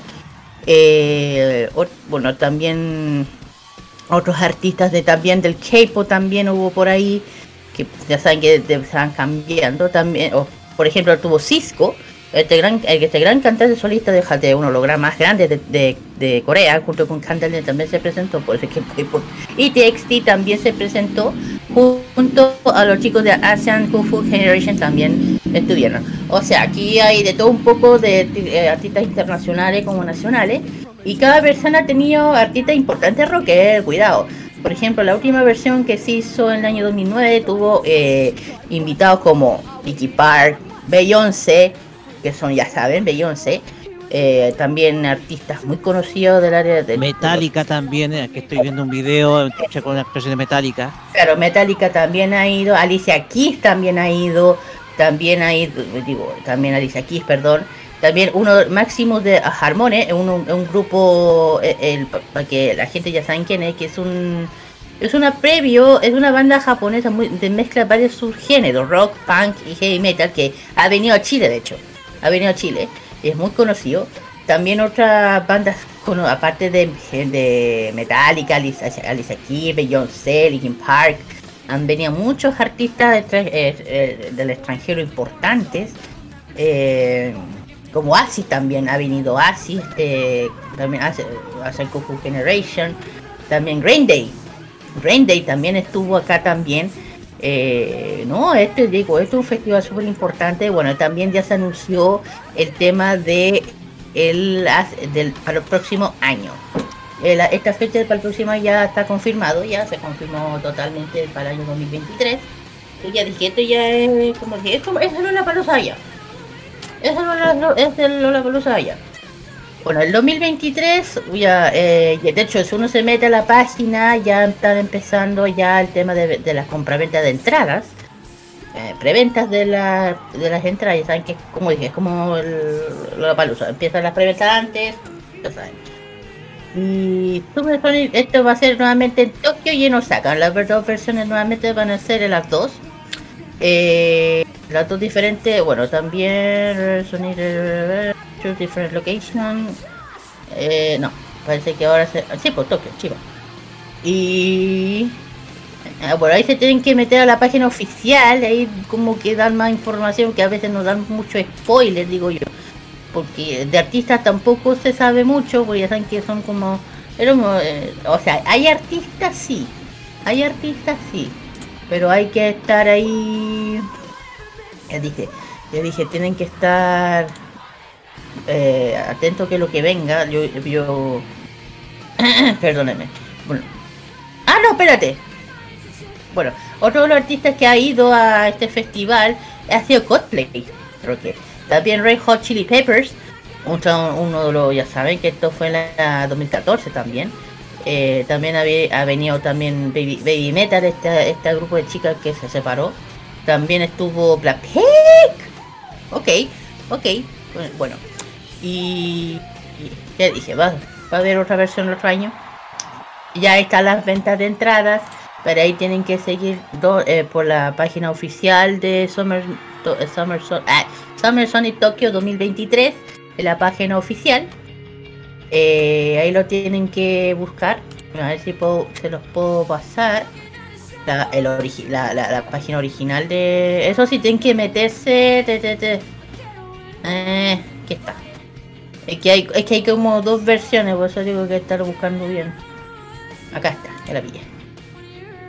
Bueno, el tema es que ya, eh, ya dije que este es uno de los festivales más grandes que existe. Ya dije, ya se puede empezar a comprar las entradas de este gran evento.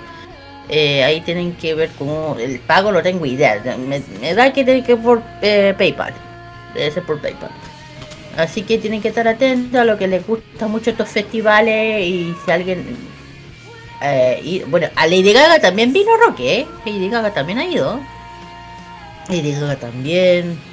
Ha, ha tenido harto artista, muchísimo. Bueno, en fin. De hecho, estamos escuchando la actuación de Paramore en el 2009 de. De- A ver, a ver quién más vino. Ahí tienen que buscar la lista y me van a entender por qué dije que digo que este es uno de poquito este es para globalizar. Sí, voy a, ter- voy a terminar el tema es que ya está la venta y ya tienen que ahí informarse de la página oficial. Eso. Ya, miren, un poquito para globalizar porque yo he estado viendo algunos videitos acá. La cuestión es que el formato de este festival es igual al de Rock in Rio. O sea, un festival musical con una gran parrilla de artistas relacionados con el mundo del rock y el pop. Eh, desde luego, el referente es Lola Palusa, con, desde, desde, luego con su con su eh, con su constante con, eh, con sus variantes tanto en Chile como en Argentina, como también la original. Unido.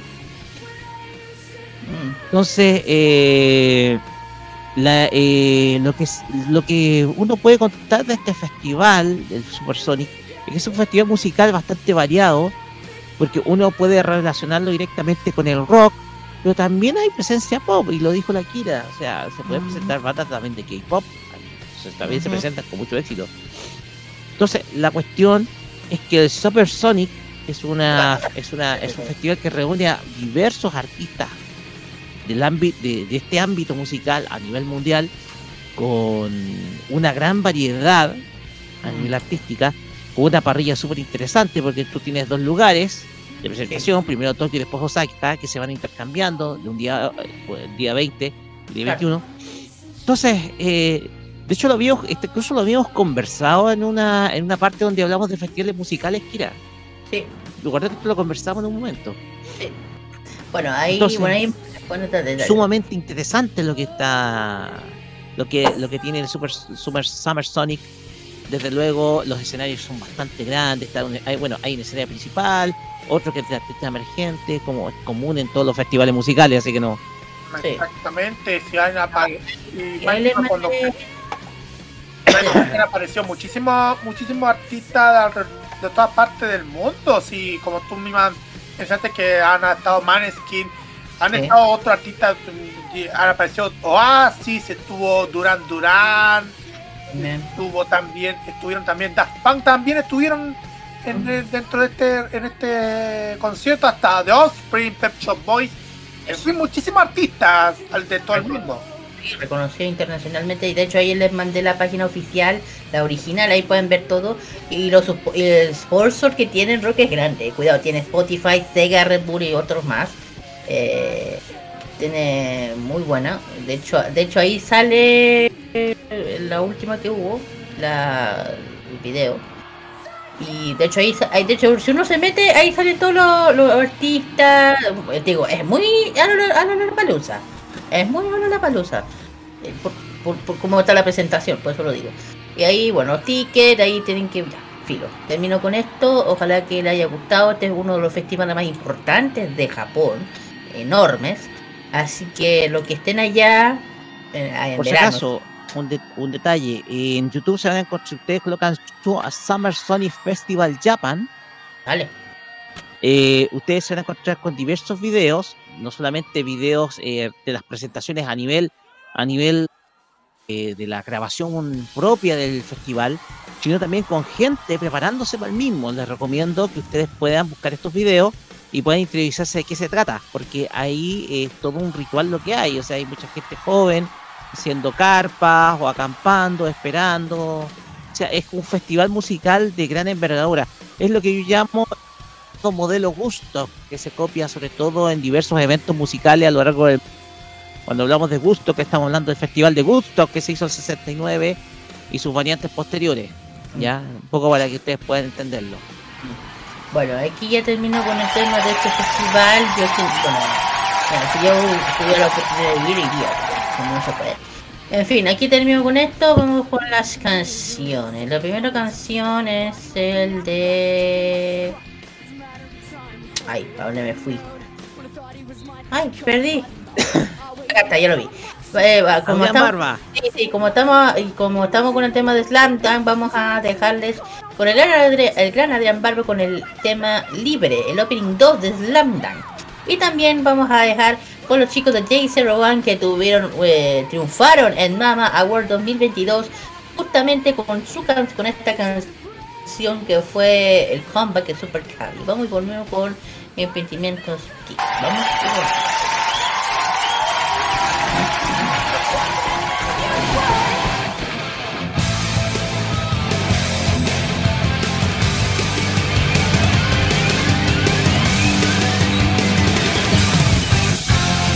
porque me siento triste y no puedo controlarlo porque ya no sé qué hacer. Tengo que comprender que no hay razón para dudar que mí el amor siempre triunfará. Lograré superar lo que me hace mal y será tu amistad lo que me haga a mí confiar y ni el tiempo podrá alejarnos ya. Hoy podré sonreír y vivir muy feliz.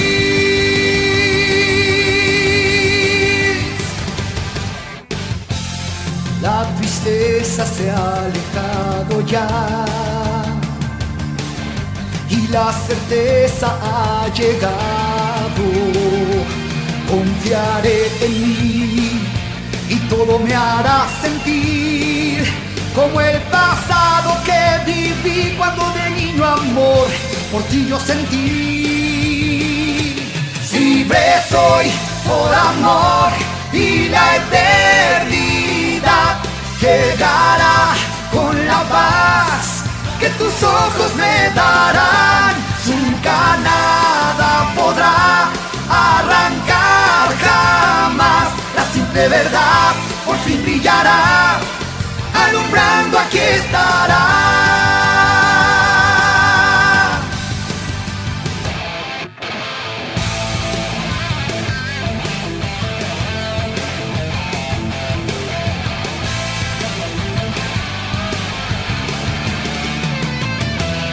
lograré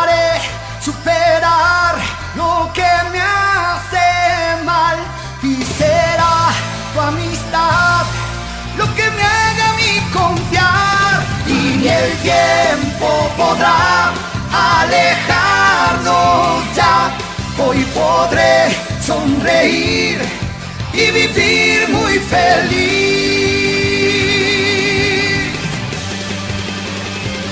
Siempre soy por amor y la eternidad. Llegará con la paz que tus ojos me darán. Nunca nada podrá arrancar jamás la simple verdad por fin brillará, alumbrando aquí estará.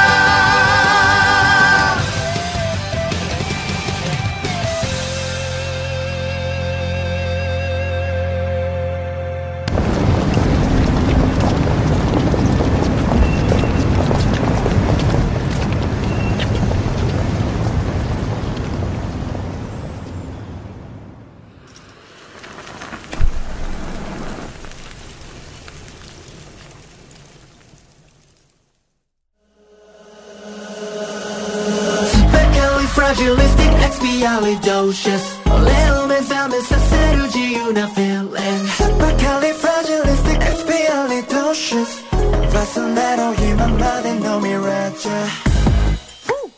Aracı maktasa bakıp Uzunma itemo sen stone my nakıtım on my song yeah, yeah. I don't like your phone, I've been down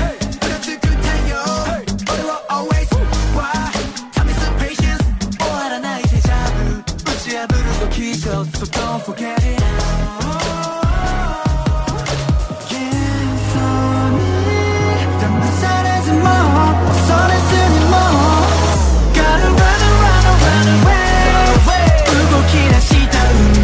사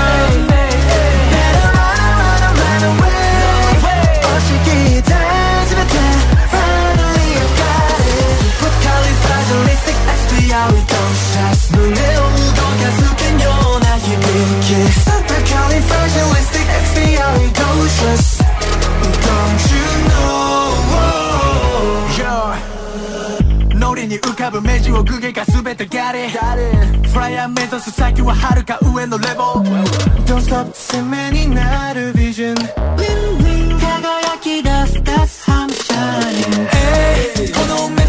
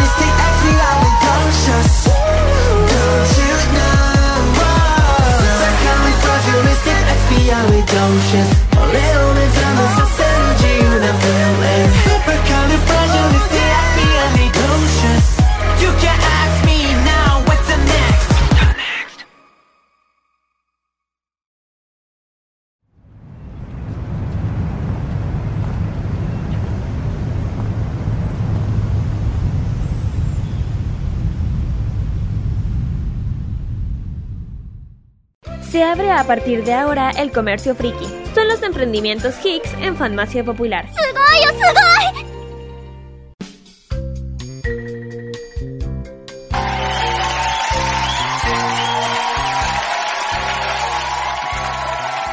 Muy bien, chiquillos, ya hemos vuelto ya del Fashion Kick. Vamos con los emprendimientos de este sábado. Vamos a empezar por Sakura Shop. Es una tienda K-pop, es un emprendedor de K-pop, perdón, que trae todo lo que uno busca como fan del K-pop, como eh, los últimos comebacks de las agrupaciones, como por ejemplo también traen los, las, las secciones las secciones del, del próximo año. Porque la preventa viene de IT Section Rating 2023 para las ITs para la que están buscando eh, uno este que une el de IT, chico IT que viene incluye varias cosas que uno busca. Bu- busque- viene cuatro photocards, mini posters y muchos otros otros merchandising dentro de. Eso sí tienen que estar pero los precios incluyen envío de Castilla más que no no hacia Chile ahí tienen que preguntar a ella. Y también traen no solamente eh, sección 2020 de los chicos de los chicos de IT también de los chicos de EXO. Ok, esto no me lo, esto no me lo Eh, para, para EXO era que hay una sorpresa, chiquillos. eh, va a haber una EXO Section Rating 2023. Eso quiere decir que ya el tema del comeback de ellos fal- eh, ya faltaría poquito. Porque esto es una, esto ya una, una previo, yo creo. Y yo creo que toda la EXO tiene que estar muy feliz. Ellos ya, tien- ya están la preventa abierta para que alguien las quiere conseguir. Y también la el sección 2020 de Shine y también de aespa también tenemos de Twice, de NCT 127 y de muchas agrupaciones más que ya están empezando a sacar ya lo que va a ser el próximo año. Y bueno, faltan eso sí que hay armas, pero también traen los últimos comebacks que han sacado, por ejemplo, mi niño Bebé Strike y con Maxiden. También la chica de Les Serafín con Antigraphic, que ha sido boom, que prácticamente han triunfado en Mama World 2022. Y también el último de Blackpink, que es Pink Demon. O sea, tienen de todo. Si uno busca un especial o un lightstick que uno busca, le puede les pueden consultar a ella. Y el tema es, Carlos, ¿dónde está? donde están, están en instagram.com sakura-shop th. Ahí están, ahí donde se pueden encontrar. Y Tienen un WhatsApp para que puedan encontrar a través del, del Instagram, donde pueden encontrar el WhatsApp para que puedan hacerse clic. Y ahí pueden escribir para que puedan ver los productos a la disposición. Hacen envíos los días jueves a todo el país. hacen entrega presencial los días viernes en, en Viña del Mar. Eh, el horario de atención es de lunes a viernes de- desde las 10 hasta las 10 de la 10 de la mañana hasta las 10 de la noche. Lunes a viernes de 10 a 22 horas. Bien. Vamos ahora al siguiente emprendimiento que, mm, si bien ahí tenemos otro emprendimiento que tiene que ver algo de onda más retro. Si es que se cargue, ahí la tienda nostálgica que tiene un montón de productos relacionados con la onda retro. No es una cosa así, digamos, así muy friki, pero así japonés, pero tiene también cosas japonesas también, pero tiene algo así más de una estantería retro. Hmm. Cassettes de, todo, de todos los productos de artistas de todos los, de todos los tiempos. Por ejemplo, cassettes de artistas como de Led Zeppelin, muy clásico. También de otro, por ejemplo, hay cassettes de época de muchísimos artistas eh, y de, de series también clásicas también. Figuras nuevas de varios de varias series, por ejemplo, uno de Kometsu Samurai War Machine. Eh, también otro figurita, figurita así del SH Figuarts, de eso de, de Hulk, de Avengers. También otra figurita del World of Nintendo que se venden otros, como por ejemplo uno de Link, uno de Yoshi otro, otros más. Cómics también tienen, unos de cómics que tienen de la pequeña Lulu, uno de Box Bunny, otro de Superman.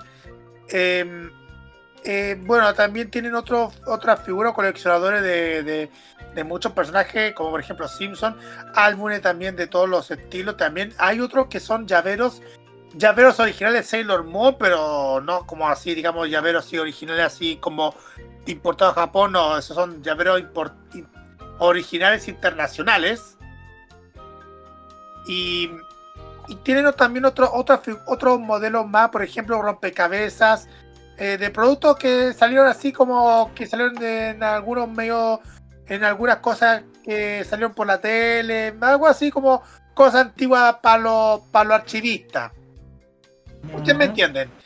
En fin, todo lo que pueden encontrar para, el- para su estantería retro, revistas clásicas, cassettes, eh, álbumes, figuritas antiguas, eh, videos también, entre otras cosas para que puedan gustar y, y coleccionar.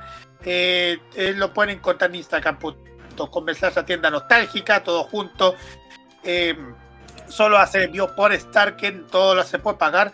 Solo pueden habl- hablar por, para, por mensaje público para comprar. No son varios los comentarios, pero pueden hacer sus consultas vía mensaje directo para que pueden hacer consultas para el de los productos que están haciendo por están vendiendo para que puedan comprarlos y disfrutar de todo lo que ofrecen. Ok. Bueno, ahí teníamos esos dos. Vamos con los avisos clasificados. Vamos a empezar con la zona fan Pudahuel de la feria navideña de la Ultra Gamer. Entrada liberada de 12 a 20. Van a haber dos días. Un, el primer 17 de diciembre, Parque Lo Prado, al costado del metro Barranca Línea 5. Y también el 18 de diciembre, Parque Mengual, Los Edi- Ediles, 764 a pasos del metro Pudahuel. Feria navideña otaku más grande de Santiago fin, y final competencia cosplay con los mejores del 2022 y más de 200 están. Y además va a haber nuevamente una jornada de adopción, van a haber actividad K-pop, competencia cosplay infantil, anime, anima, anima, animación con, claro, con el gran Claudito PCX que le mando un saludo muy grande. Sorteo jornada de adopción perrito, entra totalmente gratuita. Siguiente. El siguiente, bueno, recordamos que ahí está la feria friki navideña, que se viene en, dos, en tres días, perdón, los días 11, 18 y 24 de diciembre, de 11 a 20 horas, va a haber una feria friki en versión navideña, como les dije, con muchísimas eh, tiendas, donde va a haber muchísimas sorpresas para, todo el- para toda su clientela dedicado especialmente para todos los que quieren comprarse para su regalo de Navidad, todos los momentos friki, cositas retro, todo lo van a encontrar en la Feria Friki que se vienen, como ya les dije, el los días domingo 11 y 18 y sábado 24, Nochebuena, de 11 a 20 horas en Parque Comedio Rojas, Bellavista 37 en la comuna de Recoleta. Muy bien, la siguiente es la Porte Fest también, Callejón Diego Navidad. Tema, bueno, este va a ser el domingo 11 de diciembre de las 11 hasta las 7. Entra totalmente liberado. Este es el Parque García de, la Huerta de San Bernardo, dirección América 564. Desde las 11 hasta las 7 y media. Entra totalmente liberada. Va a haber tiendas temáticas, coleccionistas, cámara 360, punto fotográfico, eh, co- co- comunidad, concursos, cosplay y más. Así que vayan a pasar un buen momento para los fanáticos de Harry Potter con la Porte Fest Chile. ¿Qué más? Vamos a Valparaíso porque viene a Tomodachi Kurismasu. Kurismasu, ah, por Navidad. Así es, la Navidad en, en japonés. Y pues, Tomodachi Kurismasu, una gran variedad de stand con productos de anime geek, kawaii cute, Asia Music, videojuegos. Va a haber también notadores, expositores, invitados, tiendas, food truck, stand de comidas, cosplay, karaoke, animación, concursos, premios y mucho más. Va a haber eh, grandes invitados, por ejemplo, Simone Weber, eh, también va a estar Kimara Stone, también va a estar Maureen Mendo, cantante oficial de Openings y Endings de Sensei y también de Fairy Tail, y muchísimo más. Va a ser el domingo 18 de diciembre en el Parque Cultural de Valparaíso. Esto será, si no me equivoco, en Cumin o Camin 580 Cero Castle, Valparaíso, de 11 a 19 horas. La entrada completamente liberada. bueno, aquí tenemos nuevamente, nos vamos a evento a Valparaíso. Me refiero de la Otaku Pelusa, capítulo 2, Valparaíso. Bueno, van a tener más de, van a tener tres versiones, pero esta vez primero va a ser mañana. 4 de diciembre, de- eh, las 11 hasta las 7 y media, Valparaíso, en la plaza, plaza Sotomayor. Eh, dije, eh, acceso eh, disfruta para toda la familia, nueva jornada carga de entretención, música, baile, concursos, acceso totalmente liberado. Este lugar, ya dije, Plaza Sotomayor, a pleno centro cívico, turístico del plan de locomoción desde todas partes del mundo. Y además, está, de hecho, eh, está el metro de Valparaíso, que es del metro Estación Van a haber muchas tiendas de son mucho guillas, Dance and Singer, show en vivo eh, y también también zona food try y también el tema del K-pop que no puede faltar. Y la otra versión es la Otaku Pelusa eh, 26 de no vi ay sorry eh, se me fui para otro lado. Eh, la Otaku Pelusa Melipilla versión Navidad. Final carácter también 17 y 18 de diciembre Parque Héctor Pinto Pino desde las 10 y media hasta las 8 Eh, bueno eh, eso sí son dos días van a ser dos días eh, regalo para que uno busca eh, todo regalo en realidad en un solo lugar este es el último capítulo de nuestro aniversario. Festejamos en Melipilla. Este parque Héctor Pino, Melipilla, rodeado de árboles, áreas verdes para, para regular, resguardarse del sol. eh, un costado terminal de buses frente al estadio del Club Deportivo Melepilla. Van a ver también nuevamente, ya, van a haber muchos concursos, te- sorteos, premios, show en vivo y también eh, van a haber muchos también Dance, tributo, un tributo de 31 minutos co- como, mo- como monos, como monos. Y bueno, ahí están. Eh, y, y patrocinador de la municipalidad, municipalidad de Melipilla. Siguiente. Ahí estoy buscando, pero mm, a ver. Ah, sí. Eh, se viene una que es de los días 10 y 11 de diciembre, la Feria Chivi. Eh, se va a realizar la comuna de San Miguel, en Metro El Llano, San Miguel, Casona El Llano. Eso será en José Joaquín Vallejo, 1435. Eh, va va a haber una feria que va a ser más de 30 tiendas con diversos artículos como accesorios, juegos, ropa, mangas, snack, entre otros. Va a haber muchos concursos y regalos ahí, don- donde van a haber muchísimas sorpresas en esa feria chivi. La entrada es completamente gratuita, ya lo dijimos, de 10, entre el 10 y el 11 de diciembre, de 12.30 a 19.30 horas, en Casona El Llano, José Joaquín Vallejo, 1435 Metro El Llano, en la comuna de San Miguel. Esto es lo último ah, por el momento, chiquillos. Sí, lo, siguiente es, una, es un, un evento muy importante de Calcom y Anime, que aquí no sé qué, por qué no estamos. Hablo de la MegaCon, eh, evento más grande dedicado al mundo de la cultura comi, anime, anime, cine, pop, rock, gamer, cosplay y mucho más. Se- de hecho, se, se- hoy día se estaba se estuvo realizando y también mañana en, en Estación Mapocho. Eh, estu- va, u- está, digo, estuvo dos grandes invitados del mundo del doblaje eh, latinoamericano. Hablo del gran Mario Castañeda, la, la voz oficial de Goku, y también Luis Carreño, la voz de Bob Esponja, del, de- del acertijo y de muchos personajes, también del anime también. Dos grandes artistas del doblaje también a, ilustraciones invitados especiales, como ahí, como el este señor que se llama ey, que tiene con Condorita, ah, She- Shelo se llama, Shelo, que no le entendía el nombre. Y también artistas de cosplay, también muchos muchos invitados cosplay que van a estar presentes. Eh, también eh, eh, tiendas y mucho más dedicados al mundo, al mundo del cómic y también anime. Y hay el programa de hoy día, bueno, cuento corto concurso cosplay, rueda de prensa. Y, y también tuvo una rueda de prensa con Don Mario y Don Luis, o sea, hubo los dos. Y bueno, eh, esa, bueno, es todo lo que va a pasar eh, con la Megacon mañana, ahí tienen, ahí también la, la versión mañana de la Megacon. ¿Qué ¿Crees, crees que Luis Carreño, crees que le, le conversaron acerca de esa frase? No tengo idea. casa y sin dejar caer una sola gota de pintura. Puede ser. ¿Qué es eso? No, da la cara de picarro que sabes que me hubiera cantado, me, pidió ese gritos ahí. No me importa, ya, se, ya se podrá un. Y la última que no puedo dejar de lado porque si no, no quedamos, Roque, tienes que hacerlo. Vamos de la Anime Expo 2023. La gran, una de las más, uno de los eventos más grandes del anime. Que por fin vuelve después de dos años de pandemia a la Anime Expo Santiago Summer 2020 Centro Cultural Estación Mapucho. Anime, cómic, videojuegos, invitación, invitados internacionales, talleres, concursos, eh, van a ser tres días. 3, 4 y 5 de 3, 4 y 5 3, 4 y 5 de febrero, perdón, me voy para otro lado. Van a haber eh, invitados internacionales muy importantes como Sayaka Sasaki, Ma- eh, Masatoshi Ono y el gran este gran artista de Fatal Fury, Kiro Fighter, el gran Eiji Shiro, Shiroi y también también un artista que ha cantado las canciones de Sonic que es Jo- eh, Johnny Cieloli, Cioli, Cioli, algo así. Bueno, ahí te la ya se pueden obtener, eso sí, tienen que apagarse porque se están agotando en un 2x3. Y eh, también eh, van a, estar los expositores, bueno, muchas temáticas, muchos van a haber máquinas de baile, y también el famoso concurso del ramen picante. Eso y mucho más con la Anime Expo 2023, que este nos vuelve en gloria y termino con los avisos clasificados y vamos con las canciones. Aquí pero el lujito eh, de mi, mundo. Vamos a hablar, eh, de hecho, los nombres me, me, pico yo sola, ya saben por qué, pero no por ellas, es por otra cosa. Los chicos de mis, otros chicos lindos preciosos, los chicos de Haití con su último comeback que le han rasado con el tema Paradigma en versión japonesa.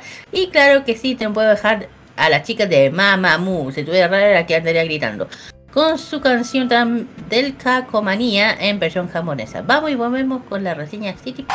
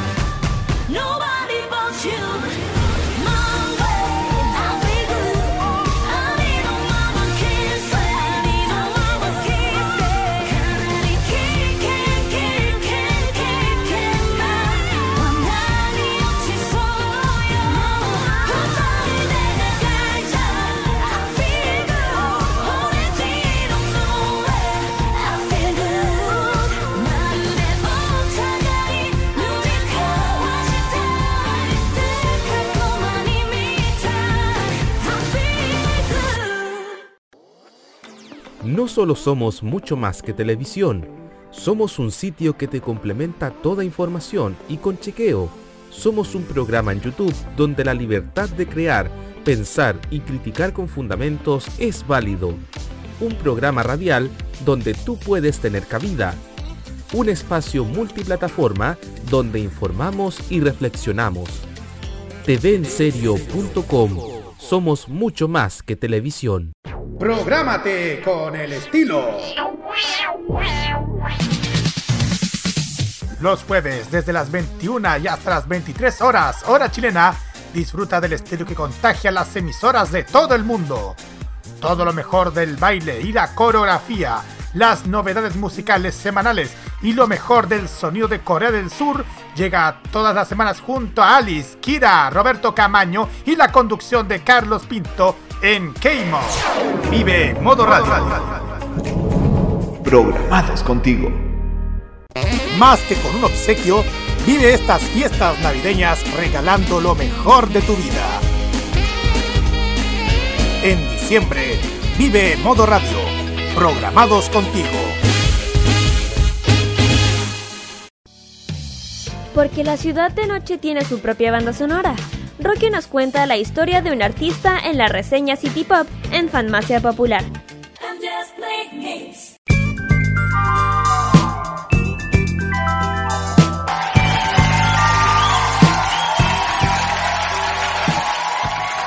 Continuamos acá en Farmacia Popular por modo radio y llegamos a la sección en donde repasamos a un artista japonés del pasado. En este caso, una artista japonesa. En la reseña City Pop, explorando los sonidos de la década de los 80, los sonidos que nos dejó una década que sin duda alguna nos regaló muy buena música y sobre todo si esta proviene de Japón. En esta oportunidad nos vamos a ir a la, a la mitad de la década de los 80, a mediados de esta década. Porque si bien esta artista quizás no es tan conocida, muy popular dentro del género, ha podido ser redescubierta gracias al éxito que ha tenido recientemente la nueva serie Urusei Yatsura. Sin embargo, ella en el pasado hizo un opening que marcó época, además de una muy interesante carrera tanto musical como actoral. Esta semana vamos a describir la carrera de Kanako Nariquillo, por supuesto, con su música.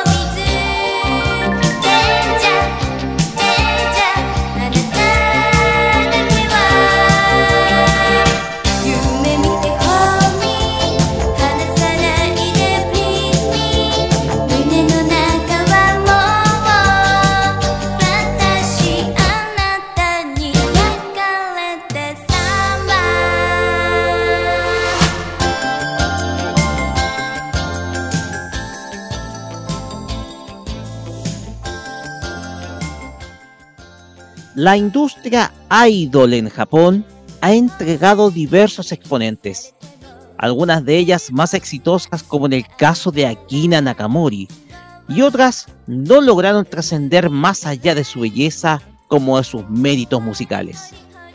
En esta oportunidad en Famacia Popular vamos a hablar de una artista que en su periodo más popular estuvo asociada a una de las obras más exitosas de la mangaka japonesa Rumiko Takahashi y que gracias a su interpretación pudo conseguir una breve carrera musical gracias a la obra Yurusei Yatsura. Esta semana comentaremos la carrera de Kanako Nariquillo. Kanako Nariquillo nació el día 12 de junio de 1967 en la prefectura de Kumamoto, en Japón. Interesada en la danza, desde muy niña se interesó en la danza tradicional japonesa y durante la primaria fue inscrita en una academia de baile en donde practicaría la expresión corporal a través del ballet y las danzas tradicionales de su país, lo cual le serviría para futuro poder construir una carrera artística complementaria en el ámbito de las comunicaciones. Mientras se dedicaba a ayudar en el negocio familiar, fue descubierta por un productor televisivo que vio en ella la belleza para poder ponerla en la órbita del género del talento. Como comentamos, es una manera de referirse a las estrellas dedicadas a un sinfín de actividades, actividades artísticas, como la música, el modelaje, el baile y la actuación. Fue así que con el permiso de sus padres daría inicio a los 17 años una carrera que comenzaría en 1983 el programa de televisión The Hit Stage de la cadena Tokyo Broadcasting System, en donde aparecería como estrella en el ámbito del baile, en donde puso en práctica todos sus conocimientos adquiridos en la disciplina durante su periodo de primaria.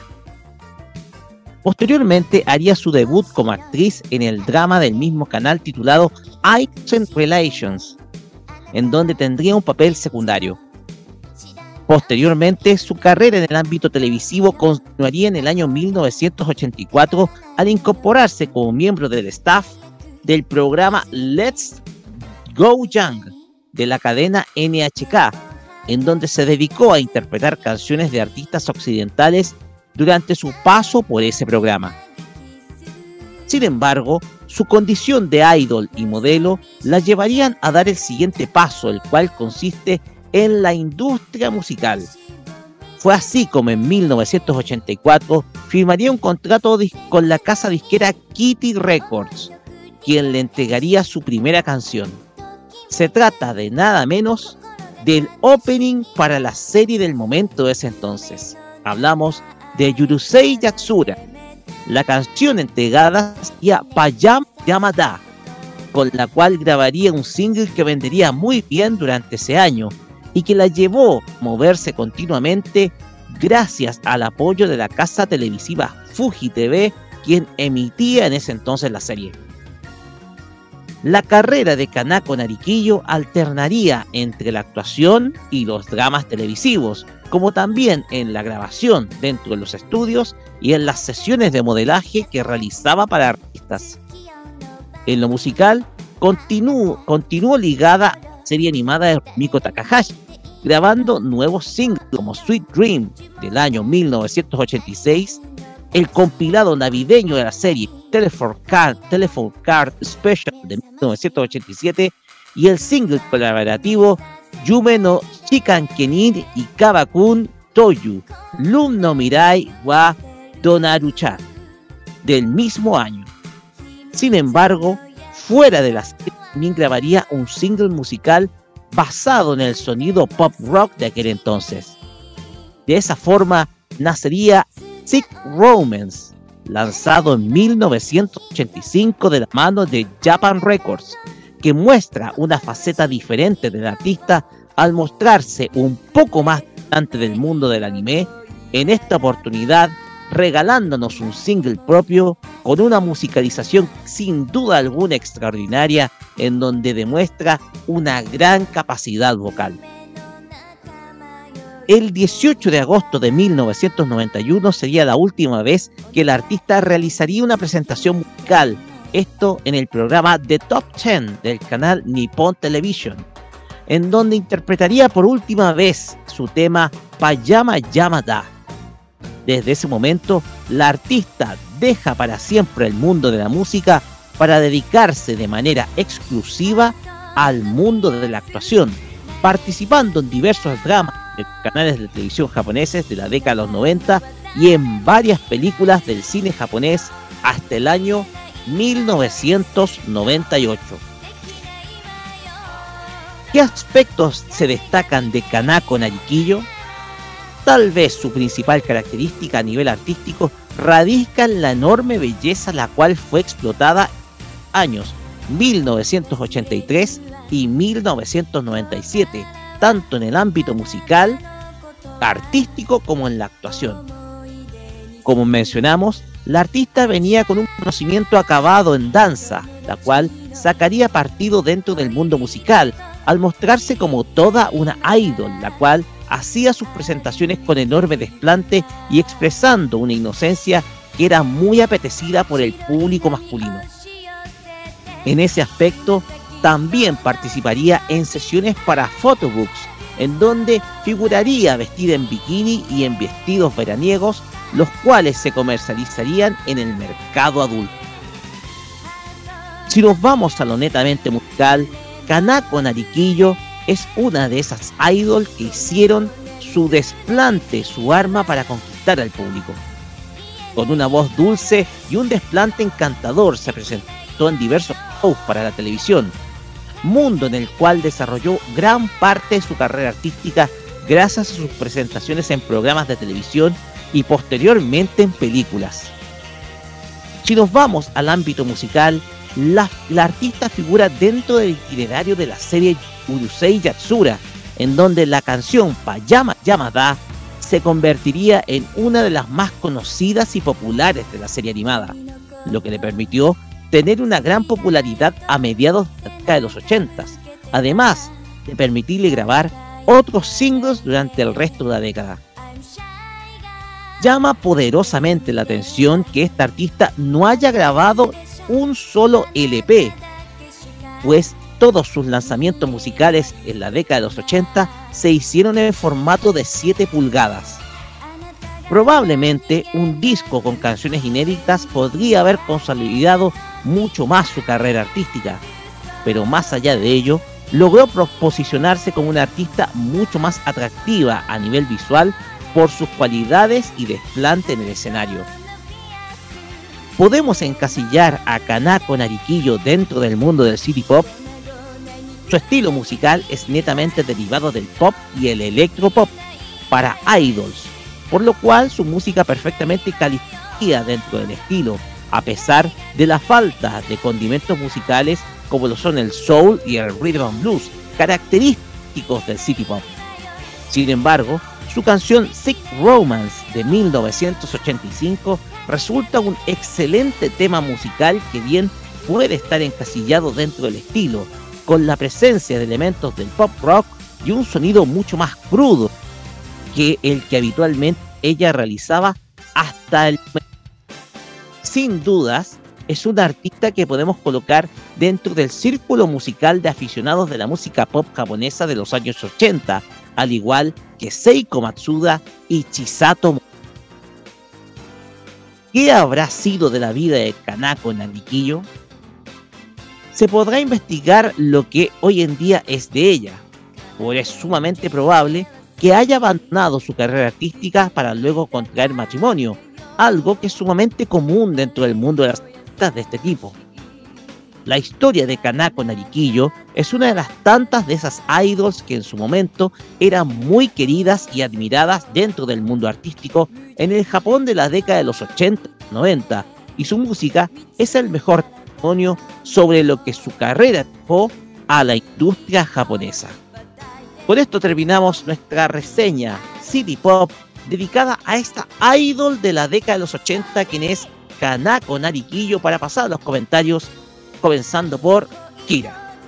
La estuve escuchando y de hecho, claro, esta, ni esta chiquilla, bueno, ella, eh, conocía el opening de ella, de hecho, de, de hecho uno de los openings que a mí más me gusta de, de Lemu, aquí que también dice Lemu, eh, de hecho eh, me, me gusta porque tiene ese estilo mu- muy de la Rumiko, hay que decir, ella le como que, como que por alguna razón la eligió, porque muy de, de ese estilo los openings de esa época y además que bien bien como tropical, bien así, bien movible, bien alegre, muy muy dentro del estilo de la Rumiko. Además con todos los personajes de que ya saben el estilo de ella. Pero una cosa que también me di cuenta, Roque, no solamente por la canción, que ella, ella, ella estuvo, eh, hizo, hizo el tema de Sweet Dreams de usar eh, de, de Lemu y de Amazing y Cuco. Es un offset que ella hizo que pa- es, fueron unas ovas. Fueron unas ovas que ella eh, interpretó en este especial. Yo no sé si sabías eso, pero aquí, de hecho, la estoy escuchando, performance de, de Narihiko. Y es muy bonita, es bien alegre, o sea, te nota. Sí, aquí si quieres, aquí te lo mando. Eh, bien alegre, lo que me mayor atención no, era Lemus, que también hizo el Maison y Cuco. Y Maison y Cuco- Exactamente. Maison y Cuco, ojo, que no tiene nada que ver con eh, con el tema de la de Rumiko, pero Es igual es esa es otra obra, pero que haya colaborado con Maison y Cuco, que es otra serie muy muy grande, muy uno- otro de los éxitos de y que ya tenía y aparte ya tenía mucho ya aquí ya le habían metido mucho el tema del anime junto con estas dos series. Y aparte de eso que tiene una voz muy bonita muy alegre muy joven muy joven muy jovencita. A la época ya más llegó que cómo se llama el, el opening del que yo dije eh, yo creo uno de mis favoritos que es este que es el de hecho es el tercer opening es el tercer opening de la- Mayama Damada. Claro, la tercera, el tercer opening, porque tiene más, pero este es el tercero. Y de todo yo creo que esta es la que más me gusta porque dije, tiene un ritmo muy alegre, muy muy caribeño, muy como tiene ese estilo que a la Kurumiko le gusta. Y además que mm, es una, es una lástima que ya no cante, de hecho ahora se supone que esta es la versión, la remasterizada de Lemo me hubiera gustado, me hubiera encantado que le hubieran pedido a ella que cantara el opening. Me hubiera gustado ver esa que, o sea, que le hubieran pedido a ella, ya sé que está retirada, pero de alguna forma de que ella pudiera interpretar el opening nuevo hubiera sido muy bueno, porque prácticamente ella 100% metida con los openings. De hecho, también creo que hizo el ending, si no mal mm, parece, creo que no, creo, no, es otra persona. Pero igual, bien entretenida, una jovencita, de hecho, joven todavía, súper Sí, joven, 55 súper joven. años. 55 años, todavía Oh, tiene. Súper joven. Es joven. Si a mí me dicen, no, si, oye, 55, aún es joven una persona y todavía tiene todo. El, eh, si quiere volver a cantar, lo puede hacer. Por eso que me llama la atención, Roque, con la remasterización de la serie nueva de Lemu, no le hayan llamado. Entonces, digo, te hubieran dado una. La serie hubiera sido bonito poder escucharla. Así que, de hecho, si uno la busca, a ella, al tiro les va a salir la referencia de la Lemu. Al tiro. Al tiro. Le salen uno por tres. Y también por el tema de Maisen y Cucu, que eso me llamó la atención. Que ya dije. Y lo más que puedo destacar, que se note que es de esas idols bien bonitas, bien tiernitas, que tiene ese toque. Así que eso, pues y yo digo, le invito a escuchar esa canción que es muy entretenida, dije, se lo vuelvo a repetir, que tiene ese toque muy de la Rumiko, muy de la Rumiko. Mucho. Que te gustó muchísimo lo- la música de ella. Sí, que es muy Un alegre. buen, descubri- un buen descubrimiento va. Es que yo ya sabía de, la canción, pero del artista no, pero de la canción ya me la conocía. Porque mismo vi, a la diferencia de la primera que es como más... Ya, pues esta es más... Y ojo, estamos hablando de un artista que se inició de niña en la danza japonesa, o sea, algo muy distinto. Claro, por eso digo, entretenía. Por eso que la destaco mucho, y además que tiene una voz bien tiernecita, bien dulcecita, entonces, aunque la tiene igual, como el tan, tan, tan, tan, tan, eso bien caribeño, pero esa- ese toque me gustó, me, me encanta, es bien, muy, ya lo dije, Carlos. Bueno, ahí te- tengo la discografía de esto de, de, de este artista. Que, bueno, parte con Payama Yamada, que ya lo mencionaste, Roque, del año 84.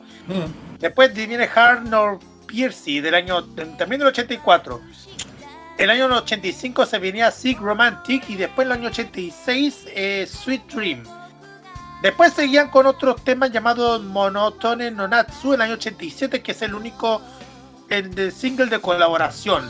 Y el resto que ha sacado, que voy a, a buscarlo con el tema de, de otros temas que sacó, que es Sweet Dream el año 86. Eh, el que señaló la Kira acá. Sí, el que yo mencioné. Exactamente. Acá. Después, después han sacado otro, otros temas también, un non-stop. Sacaron otros temas relacionados con, con relacionados con Urusei Yatsura y ma, con Maison y Koku, como lo que mencionó Kira. Eh, también hay otro. El que vi, es que cuando estaba mirando toda la discografía, hay otro que sea Yagami Kun no Natei no Jijou del año 88. Y, y el resto que son otra otra selección de canciones de Urusei Yatsura en la década de los 90. Claro. Eso. Si tú te, daste te diste cuenta, Carlos, eh, no, no grabó ningún LP.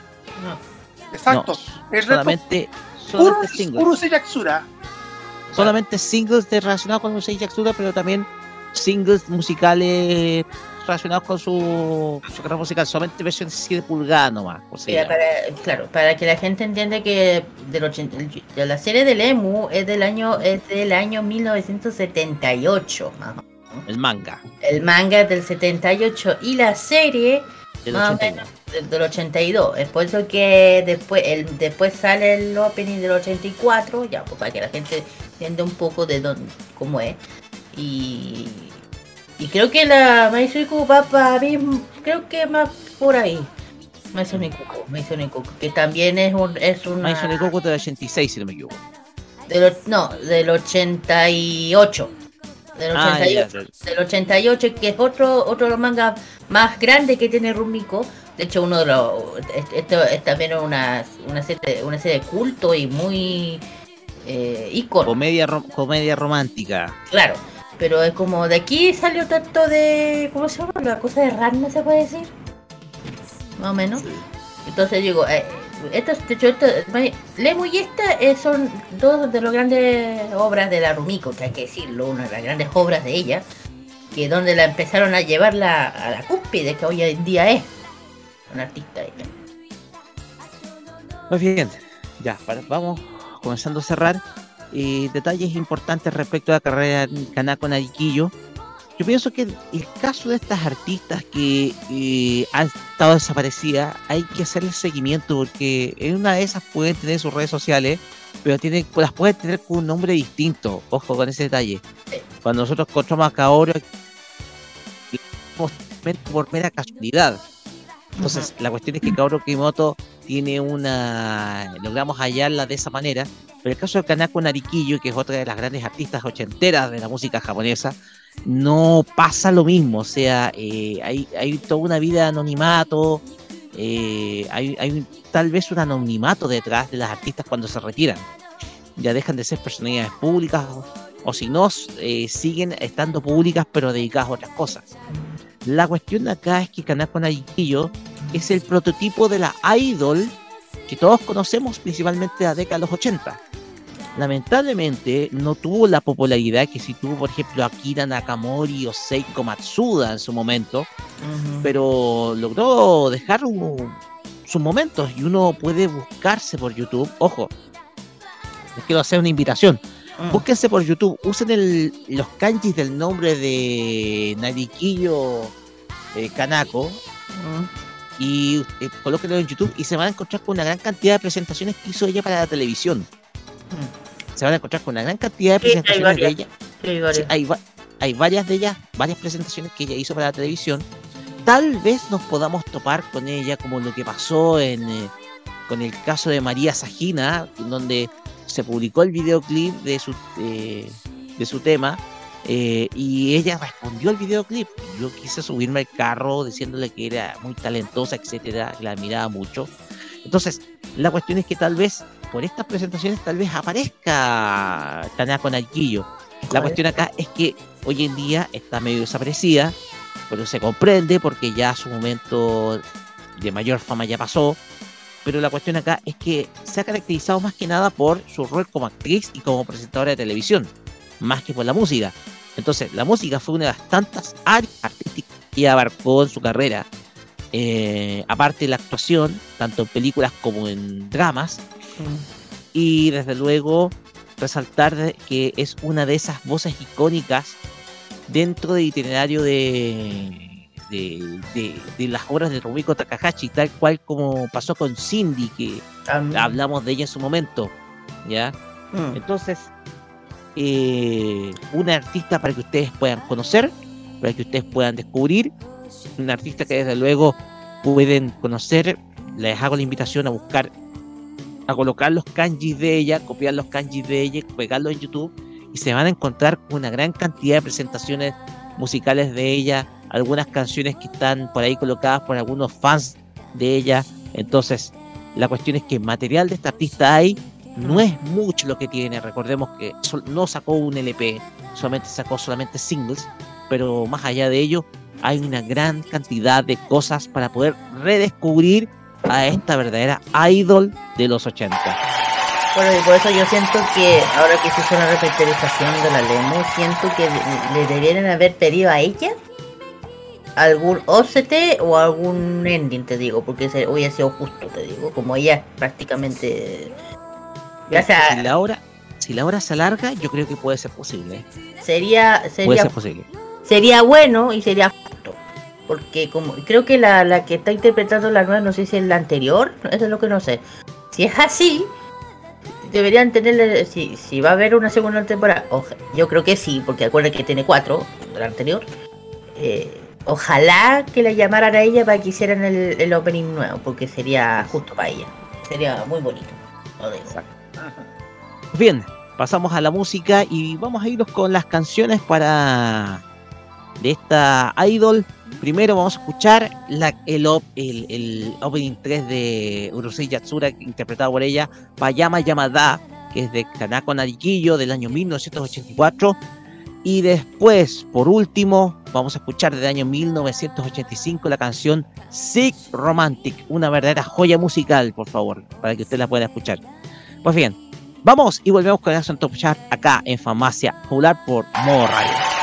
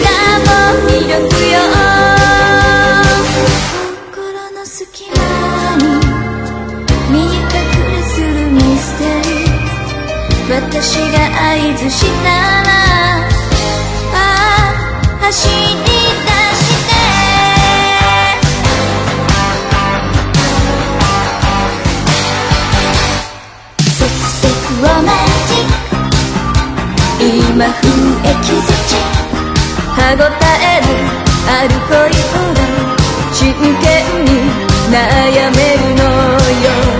スクスクロマンチック。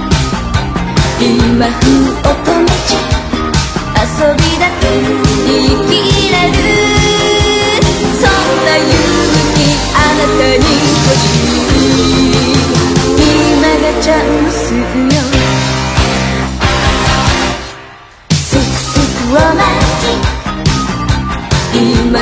エキスチ歯ごたえのある恋ほど真剣に悩めるのよセクシーロマンチック今風乙女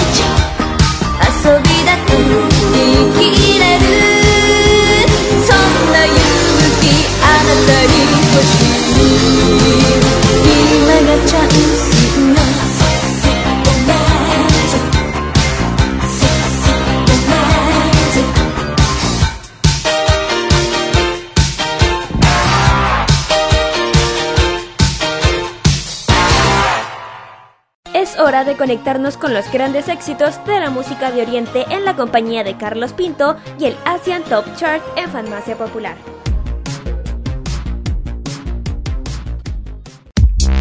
Esta semana vamos a conocer los éxitos más escuchados en Japón según la lista de Billboard. Décimo lugar un tema inédito, Juicy Qual Juice con el tema Senbuka Kete Go. Number 9. Noveno lugar bajando de octavo al noveno lugar, Natori con el tema Overdose. Subiendo del decimosexto al octavo lugar se encuentra King New con el tema Stardom. Bajando el quinto al séptimo se encuentra Joasobi y el tema The Blessing. Parte del soundtrack del Mundial de Qatar 2022 se encuentra Jungkook con el tema Dreamers. En el sexto lugar. Quinto lugar eh, se encuentra Ado y el tema Shin Jidai de la película One Piece Film Red. Cuarto lugar se encuentra Mi y el tema Honey Kami Short, tema inédito también. Tercer lugar está King and Price con el tema Tsukiyomi. Subió del séptimo perdón, al tercero. El que bajó del primero al segundo lugar está Official Cricket Andes y el tema Subtitle. Pero el que está en el primer lugar es un tema que subió del tercero al primero. Kenshi Yonezu con el tema de Chainsaw Man Kickback que lo vamos a escuchar a continuación. Y después vamos a escuchar a Jungkook de, de BTS con este tema que está en el sexto lugar, que es un tema inédito. Dreamers, que forma parte de la banda sonora del Mundial de Qatar 2022, que ya está en la fecha clave de los octavos de final. Vamos y volvemos para la parte final.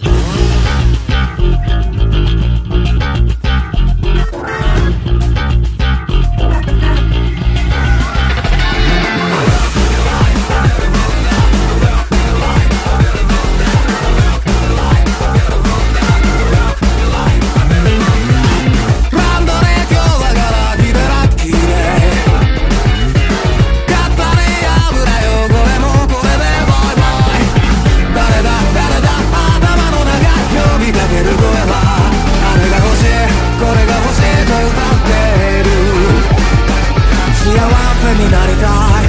街で生きていた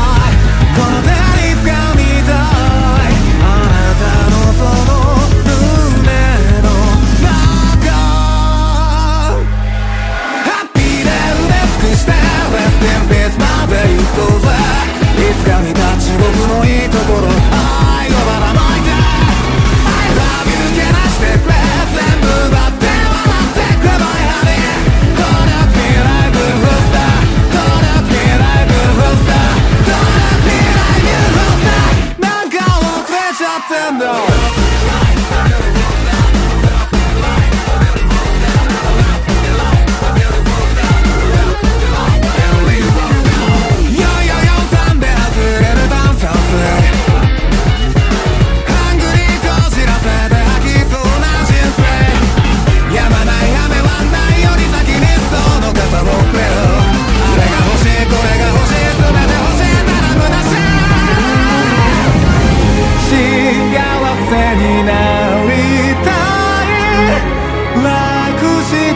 きてい全部めちゃくちゃにしたい何もかも消さりたいあなたのその胸の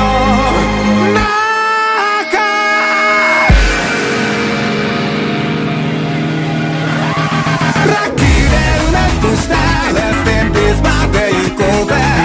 い子だけかえる天国じゃどうも生きらない。I love you けなして奪って笑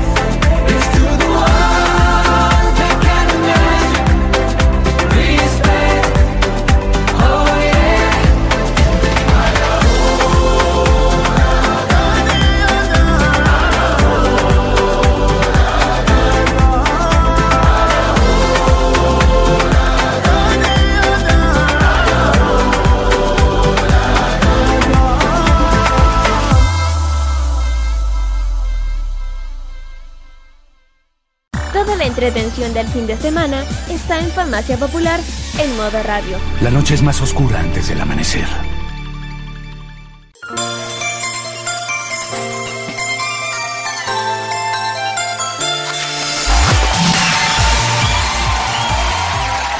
De esta forma cerramos este capítulo, el 244 de Farmacia Popular, iniciando ya la etapa final de este año. Porque estamos en diciembre y estamos entrando en época navideña. Nosotros vamos a tener sin duda alguna una programación muy especial porque ustedes sabrán, Nochebuena y, y ¿cómo se llama también? La, la Noche Vieja también, entonces se llama la- el último día del año, van a caer sábado. Y nosotros vamos a estar haciendo por ahí programitas especiales previas al cierre. Así que nada, va a ser un interesantísimo cierre de año, muchachos. Y sin más que bregar, vamos a nuestra sección de saludos, comenzando por, lógicamente, Kira. Arigato. Así es. Bueno, les mando un saludo a todos los que siempre saludo, a los que siempre nos apoyan, a, los que siempre nos vamos a los eventos, siempre mm, un saludo a ellos, especialmente al, Ye- al Yellow, a Cookie, que le mando un sal, le mandamos un gran saludo con ella, y la que más me apañó el día del sábado, y aparte que cuando fuimos a la expo, se le vi en directo chiquero que se le estaba- se le voló la carpa. Y fue, demasiado y salió en el video y salió demasiado pero ahí la tuvo que ayudar así que le mandó un saludo a la cookie. Así que a ella Sí. también que Pomanía todo lo que siempre nos apoyan. También a, a Maneki Geek a don Rudolfo a todos ellos. También a la, a la Alice que fuimos a su evento Lolita que fue en su en su en su instituto donde está estudiando y claro y nuevamente nuestra amiga Ali volvió a cantar porque volvió a Sí, cantar también ese es un detalle muy importante que la que Alice eh, volvió a lo, volvió el micrófono, volvió a cantar y eso es maravilloso.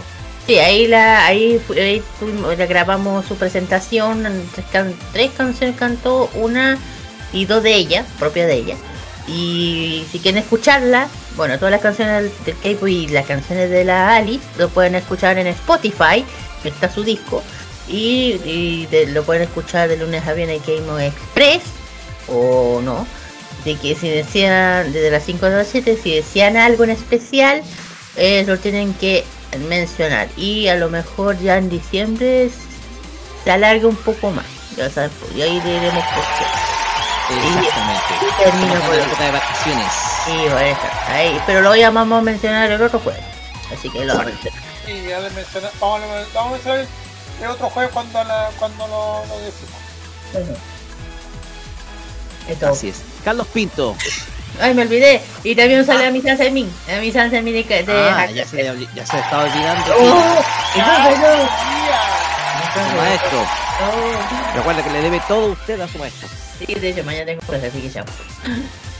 Ahora, Carlos Pinto, ahora sí. ya. Bueno, creo no solo a toda la gente que, que nos apoya durante todo el transcurso del pro- de, los- de este programa y también a los que nos siguen en K-Mod, a los que me siguen en todas las cuentas, a las comunidades, a todos los que nos siguen.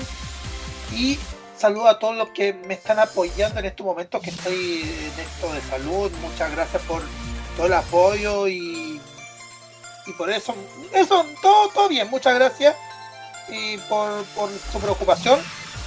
Y, y nada, pues, y todo, y eso. Solamente la invitación para que lo, lo acompañen luego a eso, un rato más cuando estemos con The Weeknd porque tengo sorpresas. tengo sorpresa de, de la manga, así que. Y ya usted ya lo tiene el aviso. Más Bueno, comercial cringe. Por favor, queremos Ya. sangre, queremos sangre, queremos sangre. Pero bueno, ahí vamos a tener muchas sorpresas más adelante, así que estén atentos, chiquillos, en un rato más. Así es.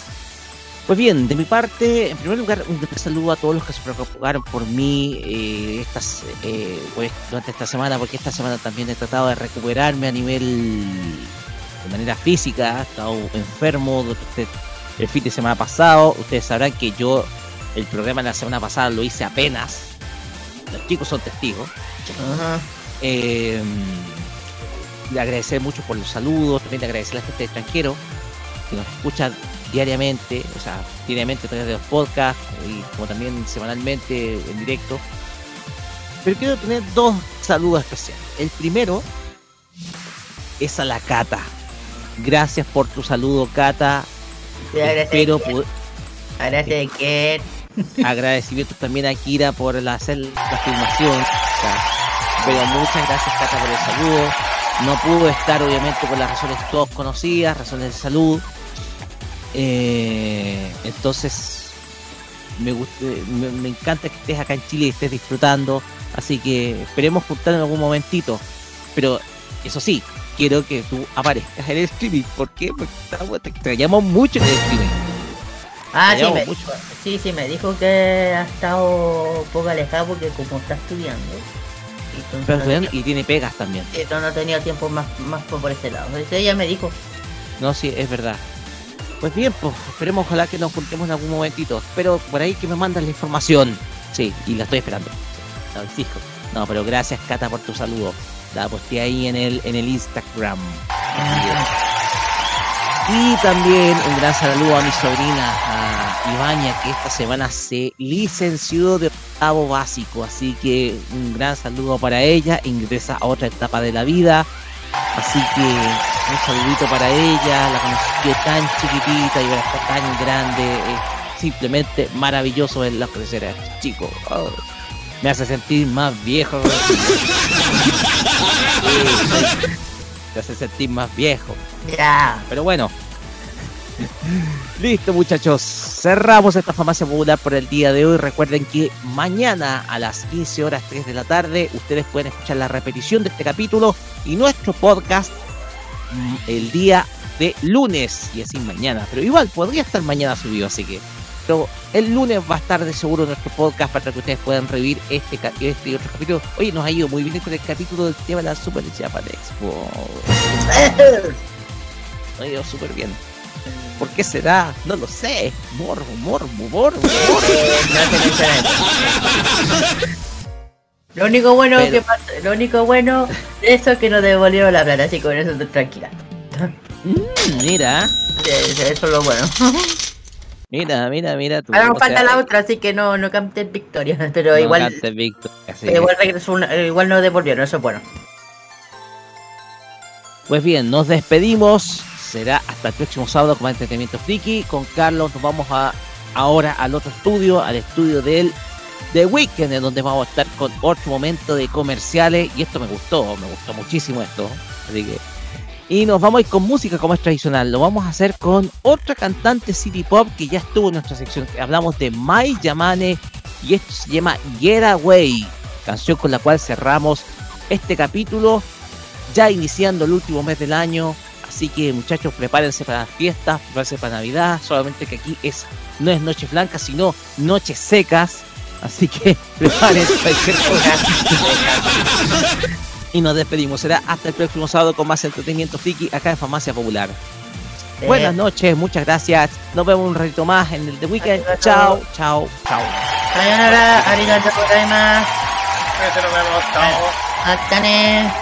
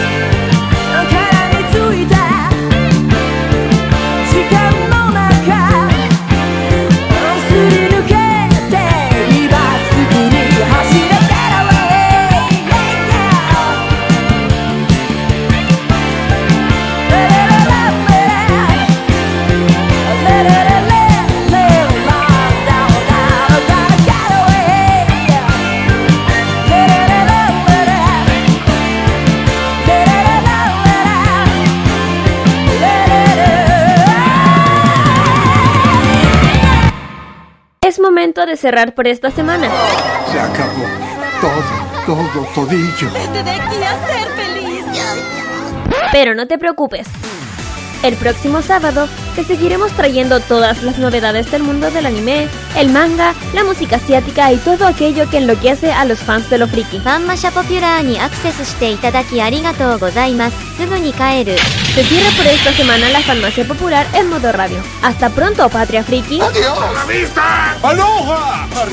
Adiós. Adiós todo el mundo. Nos vemos. Sayonara, maestro. Hasta luego. Adiós. ¡Ahí se ven! Adiós. Amor. ¡Hasta nunca, pueblo rabón! Las opiniones emitidas en este programa son de exclusiva responsabilidad de quienes las emiten y no representan necesariamente el pensamiento de modoradio.cl.